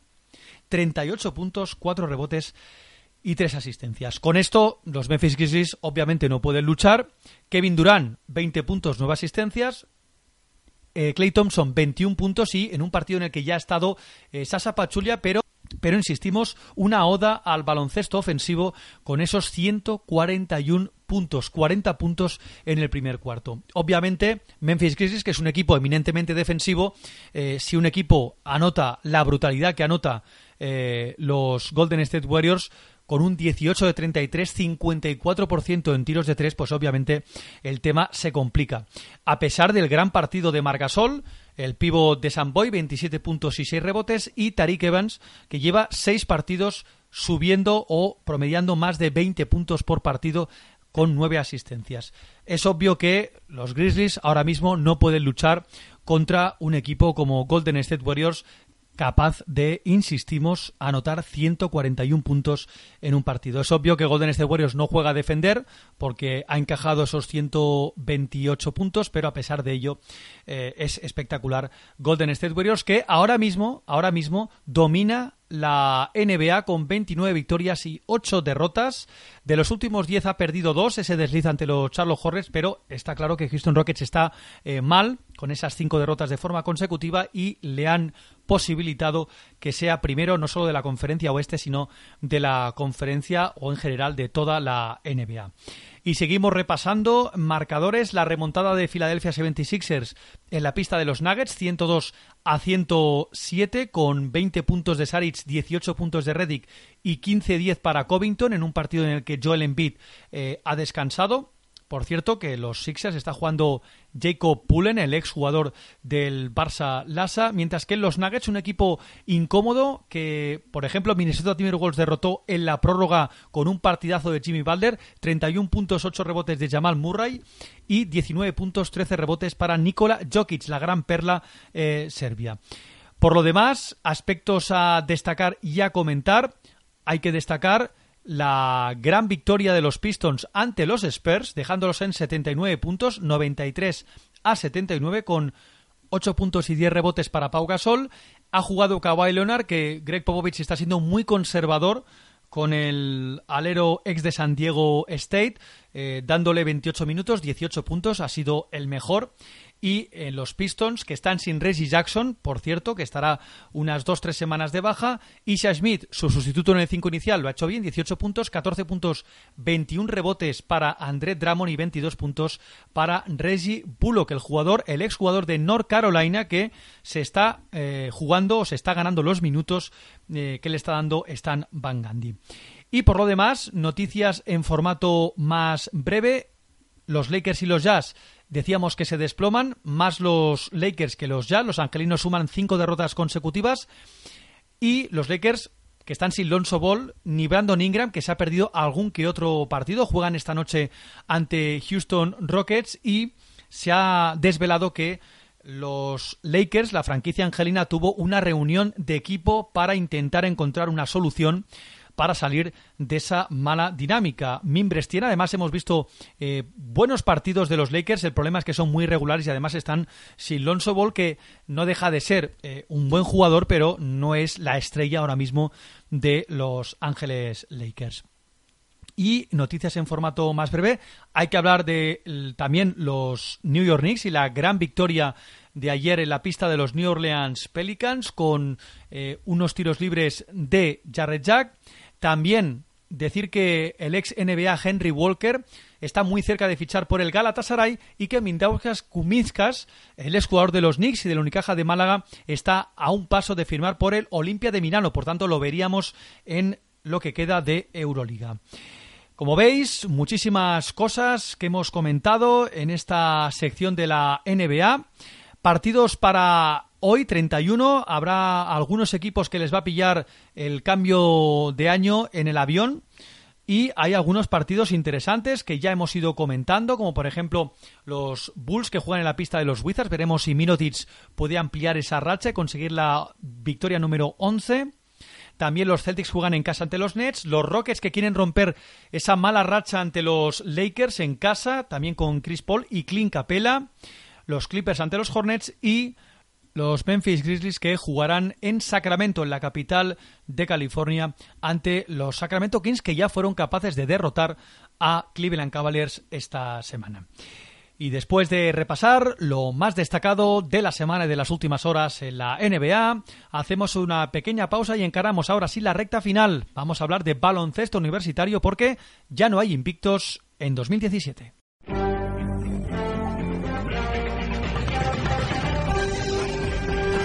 The buzzer, and there's Ford on its way. Oh, my goodness! Oh, I don't believe it! I don't believe it!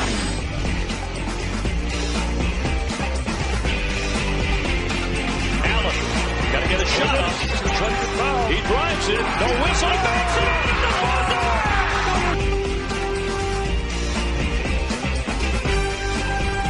Shoots for three for the win. He hits it! The Beavers win! He hits it! And the Beavers win! 82 to 81! Thompson gets his champion. It's to tie it! To tie it! Champion as the buzzer sounds!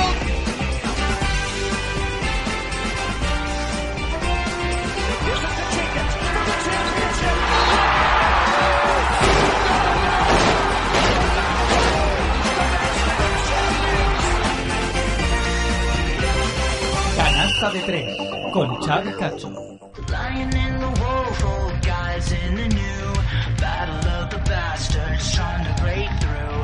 Oh, back and Estás escuchando Canasta de Tres con Xavi Cacho.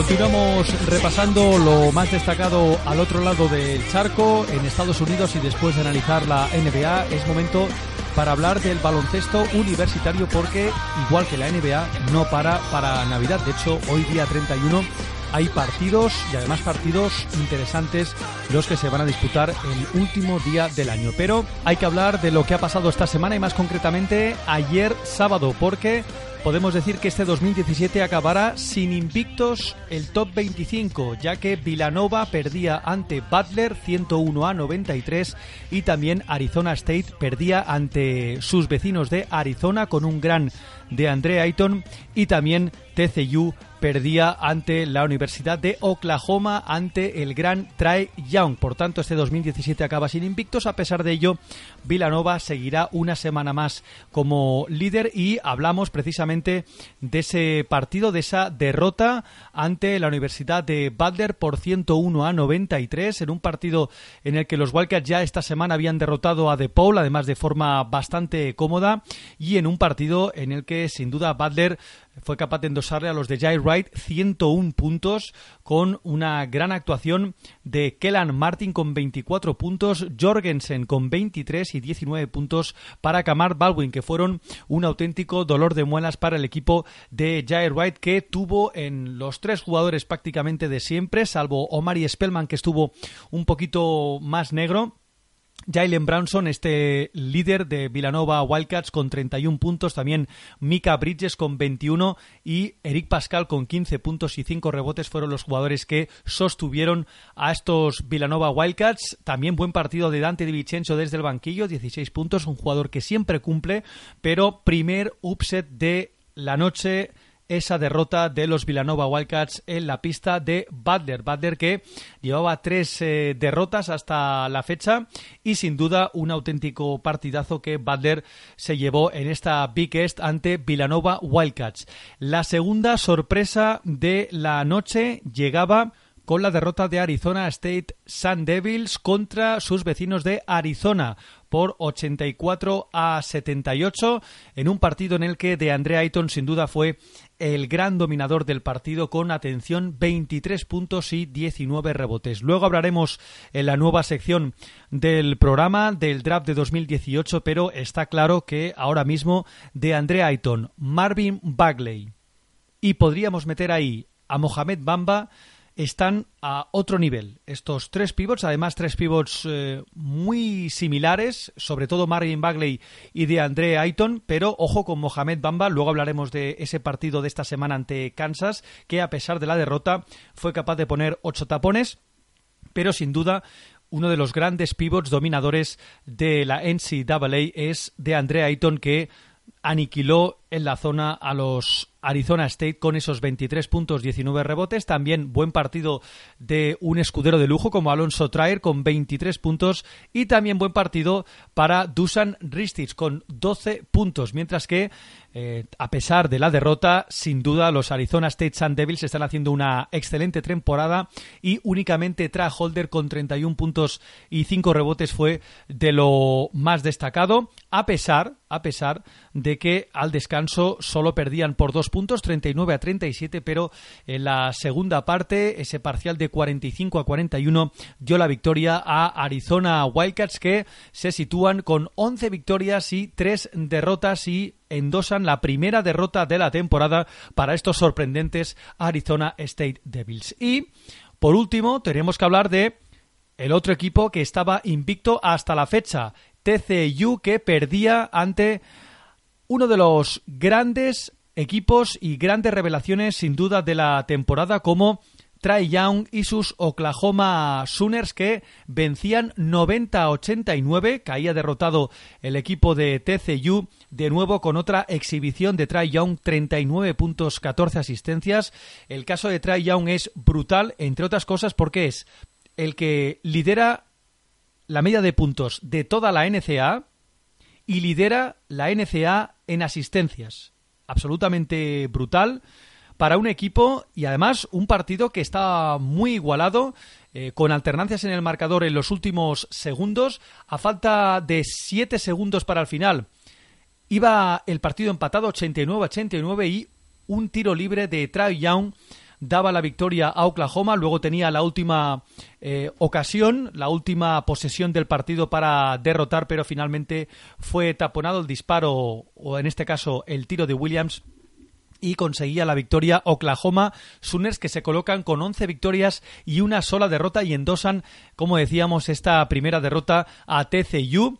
Por parte también de Oklahoma hay que destacar el partido desde el banquillo de Cameron McGasty con 22 puntos y por parte de TCU hay que hablar de Kenrich Williams con esos 22 puntos, Desmond Bain con 15 y desde el banquillo Ahmed Ahmed Mohamed con 15 puntos y Kot Noa con 14 puntos y 9 rebotes. Pero insisto, estamos ante uno de los grandes dominadores de la temporada, está acaparando portadas y además está subiendo mucho en las predicciones para el draft. Este jugador que eh, en el partido ante CCU fue capaz de irse hasta prácticamente los 40 puntos y 14 asistencias, 6 de 14 en tiros de 3 y un jugador que a mí me recuerda mucho eh, salvando las distancias a Monta Ellis, un jugador que eh, es un base anotador, muy rápido, muy habilidoso, capaz de anotar en posiciones de tres, también en suspensión desde media distancia.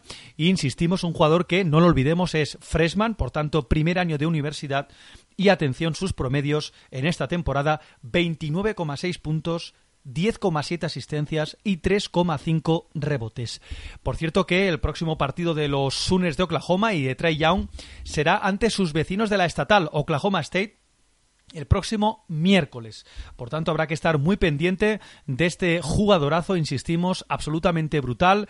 Eh, llevamos ya dos eh, meses de temporada y es de lo mejorcito que hemos visto junto con eh, tal vez Marvin Bagley, de Andrea Ayton, Mohamed Bamba y algún que otro jugador que luego repasaremos en las predicciones del draft, pero insistimos, estos tres equipos que estaban invictos, tanto TCU como Villanova como Arizona State, ya no lo están. Y tenemos que hablar de uno de los grandes partidos de la semana, podemos decir un partido interesantísimo, el que tuvo lugar el pasado jueves entre Kansas Jayhawks y Texas. El partido se disputaba en la ciudad de Texas y sin duda también vimos otra exhibición de Mohamed Mamba que se fue hasta los 22 puntos, 15 rebotes y 8 tapones y que junto con Matt Coleman con 17 puntos y también Dylan Osekowski con 17 puntos y 8 rebotes fueron los más destacados aunque no pudieron porque delante tenían a una gran Kansas de Bill Self con un gran Devonte Graham que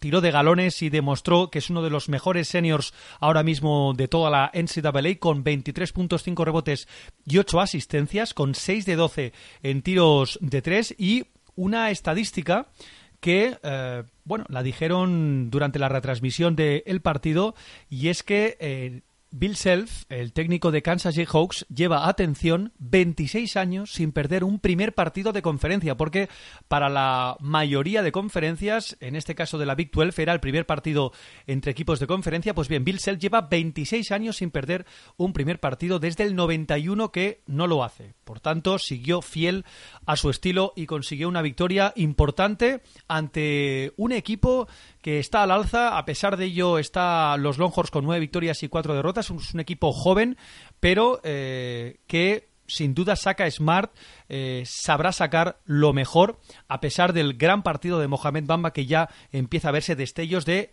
lo gran defensor que es con esos 8 tapones y 15 rebotes. A pesar de ello, también decíamos antes, se parece mucho de Andrea Ayton y Marvin Bagley. Mohamed Bamba también se parece un poquito, pero eh, entre otras cosas porque los tres pivots eh, han ampliado su rango de tiro, son capaces de tirar de tres, pero en este caso Bamba tal vez de los tres es el que menos triples eh, tira. Y podemos decir que Marvin Bagley es el que más tira de los tres. Pero a pesar de ello, Matt Coleman también buen partido. Kelvin Roach, eh, un jugadorazo, 13 puntos y 7 rebotes no fue suficiente porque delante, como decíamos, tenían a Kansas con Devonte Graham 23 puntos, 13 puntos, 13 rebotes de Azubuike y eh, Mikhailiuk, el jugador ucraniano, anotó 20 puntos y estuvo muy acertado desde la línea de 3. Eso sí, Kansas masacró a triples a Texas, eh, 5 de 8 de la Gralvik, 5 de 10 de Mikhailiuk, 6 de 12 de Devonte Graham y al final eh, acabó con un 48%, 17 de 35 en tiros de 3, que contrasta con el 28%, 7 de 25 de los Texas Longhorns. Pero apuntar los nombres de Mohamed Bamba y de Devonte Graham para el próximo draft, el draft de 2018. Uno de los partidazos, sin duda, un partido en el que si la primera parte iba ganando por tres puntos Kansas y en la segunda parte festival, fijaros, 37-34, se pasó al 55-52 con un festival eh, ofensivo, se dejaron por completo se olvidaron de defender y al final el equipo que más acertado estuvo, insisto, desde la línea de tres fue Kansas, se llevó el partido. Kansas que está con 11 victorias y dos derrotas en la conferencia, en la Big 12 con una victoria y cero derrotas.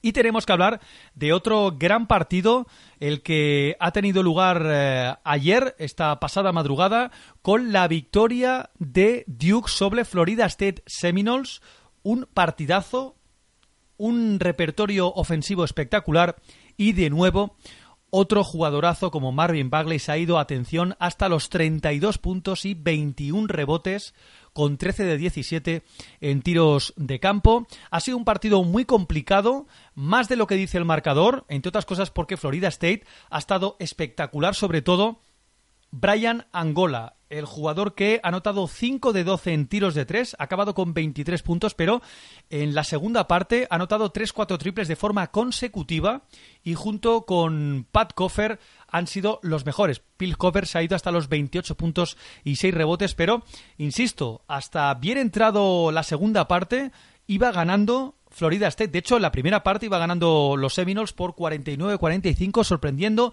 un Trevon Duval que ha sido decisivo en la parte final del partido. Eh, ha estado bastante tiempo en el, de, en el banquillo por faltas personales.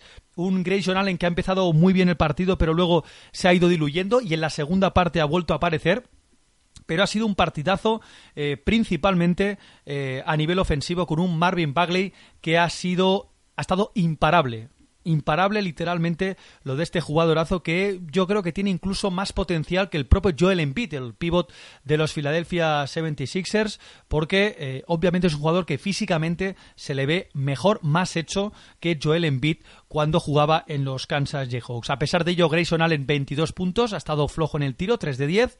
14 puntos, 16 rebotes de Wendell Carter Jr., que es lo que hemos comentado muchas veces. Duke este año tiene a dos pivots super pivots que son capaces de rebotear eh, como animales, literalmente, y entre los dos han, han, cogido 37 rebotes de los 53 que ha cogido Duke Blue Devils. 16 puntos para Trevon Duval, pero en la segunda parte incluso Florida State dejaba tirar eh, y ha sido decisivo, insisto, Trevon Duval para que Duke consiguiera la victoria en el tramo final y Gary Trent Jr eh, que era el otro integrante del 5 inicial de Mike Krzyzewski, ha acabado con 13 puntos y 7 rebotes. Pero en la segunda parte 55-44 y Duke consigue otra victoria, está con 13-1 y después de ese upset, de ese susto en la primera jornada de Boston College, gana un partido espectacular ante una Florida State Seminoles que, a pesar de tener a MJ Walker, que ha acabado con 10 puntos, a Brian Angola, el colombiano, 28 puntos de coffer,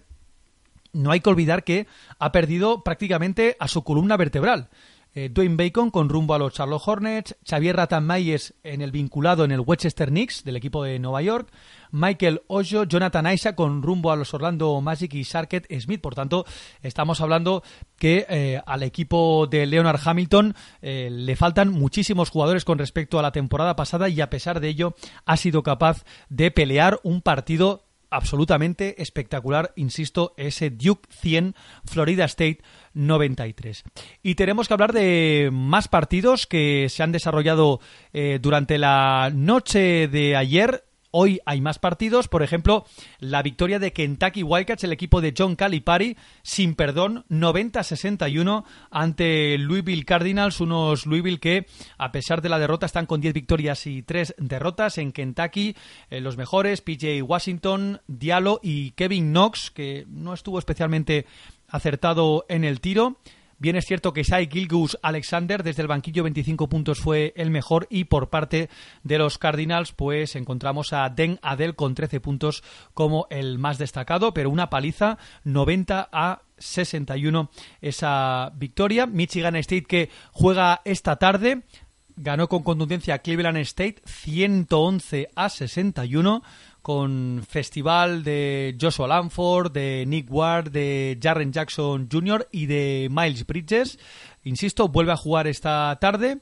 Y también eh, partidos destacados de ayer sábado, aparte de ese Duke 100 Florida State 93, el sufrimiento de North Carolina que venció a Wake Forest 73 a 69 en un partido que estuvo muy igualado y que una canasta de Joel Berry a falta de aproximadamente unos 10 segundos le daba la victoria eh, por 73 a 69. No está especialmente bien el equipo de Roy Williams. A pesar de eso, Joel Berry fue el mejor con 16 puntos, 13 puntos para Kenny Williams y doble doble para Luke May con 17 puntos y 15 rebotes. Mientras que en Wake Forest el único jugador que se salvó fue Brian Crawford con 17, pero consiguió salvar los muebles el actual campeón de la NCAA. Se sitúa con 12 victorias y 2 derrotas, mientras que Wake Forest está con 7 victorias y 6 derrotas.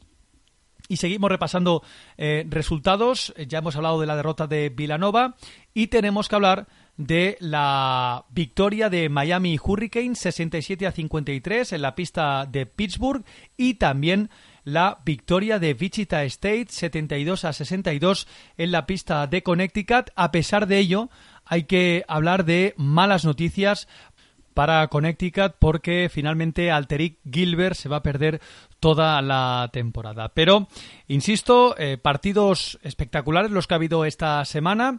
Para hoy, último día del año, hay partidos de equipos importantes como por ejemplo la Universidad de Michigan State que juega ante Savannah State, un partido que se presume eh, cómodo para el equipo de Tom Izzo.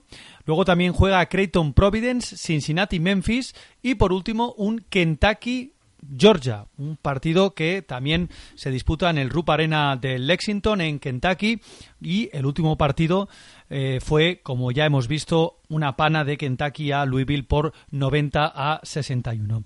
Y después de analizar lo que ha pasado en la NCAA, donde insistimos, ya no hay invictos, hacemos una pequeña pausa y miramos al draft. Estrenamos nueva sección, sección NBA Draft. Yeah. You know, you cannot, you will not. Time's running out. Gotta beat the clock. You cannot, you will not. It's either put up or shut up. I mean, With the 13th pick in the 1996 NBA draft, the Charlotte Hornets select Kobe Bryant from Lower Marion High School in Pennsylvania. I stand and deliver into the sky, heart in my hand. With the first pick in the 2003 NBA draft, the Cleveland Cavaliers select LeBron James. my. I hear him saying, Mama, there go that man. I am back at it, man. The lion is roaring. You know what is happening. Y antes de acabar con el último canasta de tres del año 2017, es momento para estrenar sección cada semana.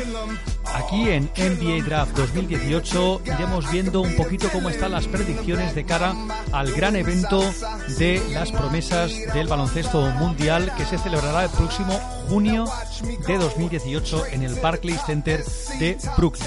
Y como siempre ya hemos estado hablando durante la sección de NCA de los jugadores que están despuntando, que están destacando en estos primeros dos meses de competición y las predicciones del draft dan como número uno esta semana a DeAndre Ayton, el pivot, el center de Arizona Wildcats, ya lo habéis visto antes, que fue capaz de derrotar a Arizona State Sun Devils y además con esos 23 puntos y 19 rebotes, siendo un jugador decisivo junto con Alonso Traer, pero sin duda es un siete pies. Únicamente él y Mohamed Bamba son los únicos siete pies de entre los ocho nueve primeros de las predicciones del el draft. Segundo, como no, Marvin Bagley. Por cierto, hay que decir que eh, Atlanta Hawks hipotéticamente escogería el uno y se llevarían a de Andre Ayton y me cuadra porque ahora mismo en posiciones interiores Atlanta con la salida de Paul Millsap y la salida ya de All Horford hace dos años eh, da la sensación que eh, está bastante coja en esa posición. Segundo, Dallas elegiría a Marvin Bagley, el jugador de Duke, que se fue hasta los 31 puntos y 23 rebotes. Tercero, la gran sensación de momento de esta temporada, Trae Young, el base, el freshman de Oklahoma Sooners, sería elegido en tercera posición por Orlando. Está claro que eh, sus últimas actuaciones, yéndose hasta los 40 puntos, le están aupando en las posiciones. Pero cuarto, vemos que está Luka Doncic, el jugador del Real Madrid, el jugador esloveno que también lleva un mes espectacular, rozando el triple doble incluso en algún partido. Sería elegido ahora mismo por Memphis Grizzlies, el equipo de Margasol, por tanto, eh, Margasol podría llegar a ser compañero si no sale en verano o antes de Luka Doncic. Quinto, Michael Porter, el jugador de Missouri, tal vez pase eh, por debajo del radar de los Duke, Arizona, eh, North Carolina, pero sin duda estamos también ante eh, un grandísimo jugador que de momento sería elegido en Boston en la posición número 5. Sacramento Kings elegiría en sexta posición a Mohamed Bamba, el pivot, el center, el siete pies de Texas Longhorns. Ya hemos hablado, ocho tapones dio ante la Universidad de Kansas Jayhawks y sin sin duda un jugador que está creciendo a pasos agigantados. En el 7, Chicago Bulls elegirían a Jarren Jackson Jr., el ala pivot de la Universidad de Michigan State Spartans, que también está haciendo una gran temporada. Hay que recordar que entre los 10 primeros, entre los 10 primeros, todos son freshman, a excepción de Miles Bridges, el jugador de segundo año de Michigan State Spartans. Los demás son todos freshman. Espectacular.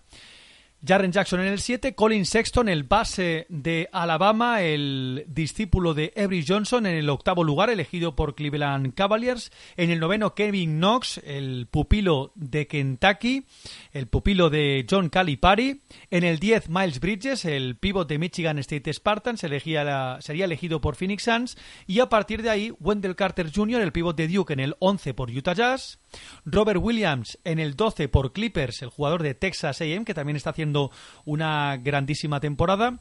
Michael Bridges, el pivot, el 3-4 de los Villanova Wildcats, en el 13 por Filadelfia. Lonnie Walker, el jugador de los Miami Hurricanes, el escolta, sería elegido en el decimocuarto por Nueva York. Y a partir de ahí, en el 15, Brandon McCoy, el jugador de Universidad de Las Vegas. Gary Trent Jr., en el 17 por Phoenix, el jugador de Duke. Trevon Duval, también el freshman de Duke, el pupilo de Mike Krzyzewski en el 18. Bruce Brown, el jugador de los Miami Hurricanes en el 20. Amidou Diallo, el jugador de Kentucky en el 22. Grayson Allen, el jugador senior de Duke en el 25 por San Antonio Spurs. Lager Albic, el jugador de Kansas en el 26. Kiri Thomas, el jugador de Creighton en el 30. Y en segunda ronda del draft sorprende que, por ejemplo, Devonte Graham, la estrella de Kansas, esté tan abajo. En el 34 sería elegido por Kansas. Aaron Holiday, el base de UCLA Bruins, en el 35 sería elegido por Orlando. Jalen Branson, la estrella de Villanova Wildcats en el 38 por Philadelphia 76ers y a partir de ahí si bajamos eh, todavía más veríamos a Jalen Adams, el jugador de San Bonaventure en el 52 por Oklahoma City y por último Joe Lualaquil, el jugador de Baylor Bears en el 59 por Philadelphia 76ers. Decimos cada semana iremos repasando cómo están las predicciones para el draft de 2018, un draft que se presenta absolutamente histórico con una camada espectacular y como vemos con muchísimos jugadores freshman que van a llegar bastante jovencitos a la mejor liga del mundo. Y ahora sí, después de analizar las predicciones para el draft, vamos cerrando la persiana de este último canasta de tres del año 2017. So tell me now, when every star falls from the sky and every last star in the world breaks. Oh, me now, when every ship is going down, I don't fear nothing when I hear you say, it's gonna be okay. Y hasta aquí el último canasta de tres de este 2017. Volveremos el fin de semana que viene, el día después de Reyes, para, como siempre, comentaros, informar, analizar lo más destacado del planeta baloncesto, donde por supuesto hablaremos de la jornada de Euroliga, una jornada más donde el Barça Lassa está contra las cuerdas y veremos si ese buen momento de dos victorias de forma consecutiva se traslada a la semana que viene. Hablaremos también de la Liga Endesa con ese partidazo que disputarán Basconia y Valencia Basket y, como no, hablaremos de la NBA, donde cada vez queda menos para llegar al parón del All-Star. Analizaremos quiénes son los jugadores que optan al MVP y al jugador más mejorado de la temporada y, por supuesto, en la recta final hablaremos de baloncesto universitario y en la sección NBA Draft 2018 veremos cómo están las predicciones para ese gran día que todos sueñan con ser elegidos en pick. Nada más, nos vamos, que tengáis una buena salida de 2017 y una muy buena entrada de 2018 y sobre todo, gracias de corazón por escucharnos. Adiós. I hear you say, it's gonna be okay. Canasta de tres. Con Xavi Cacho.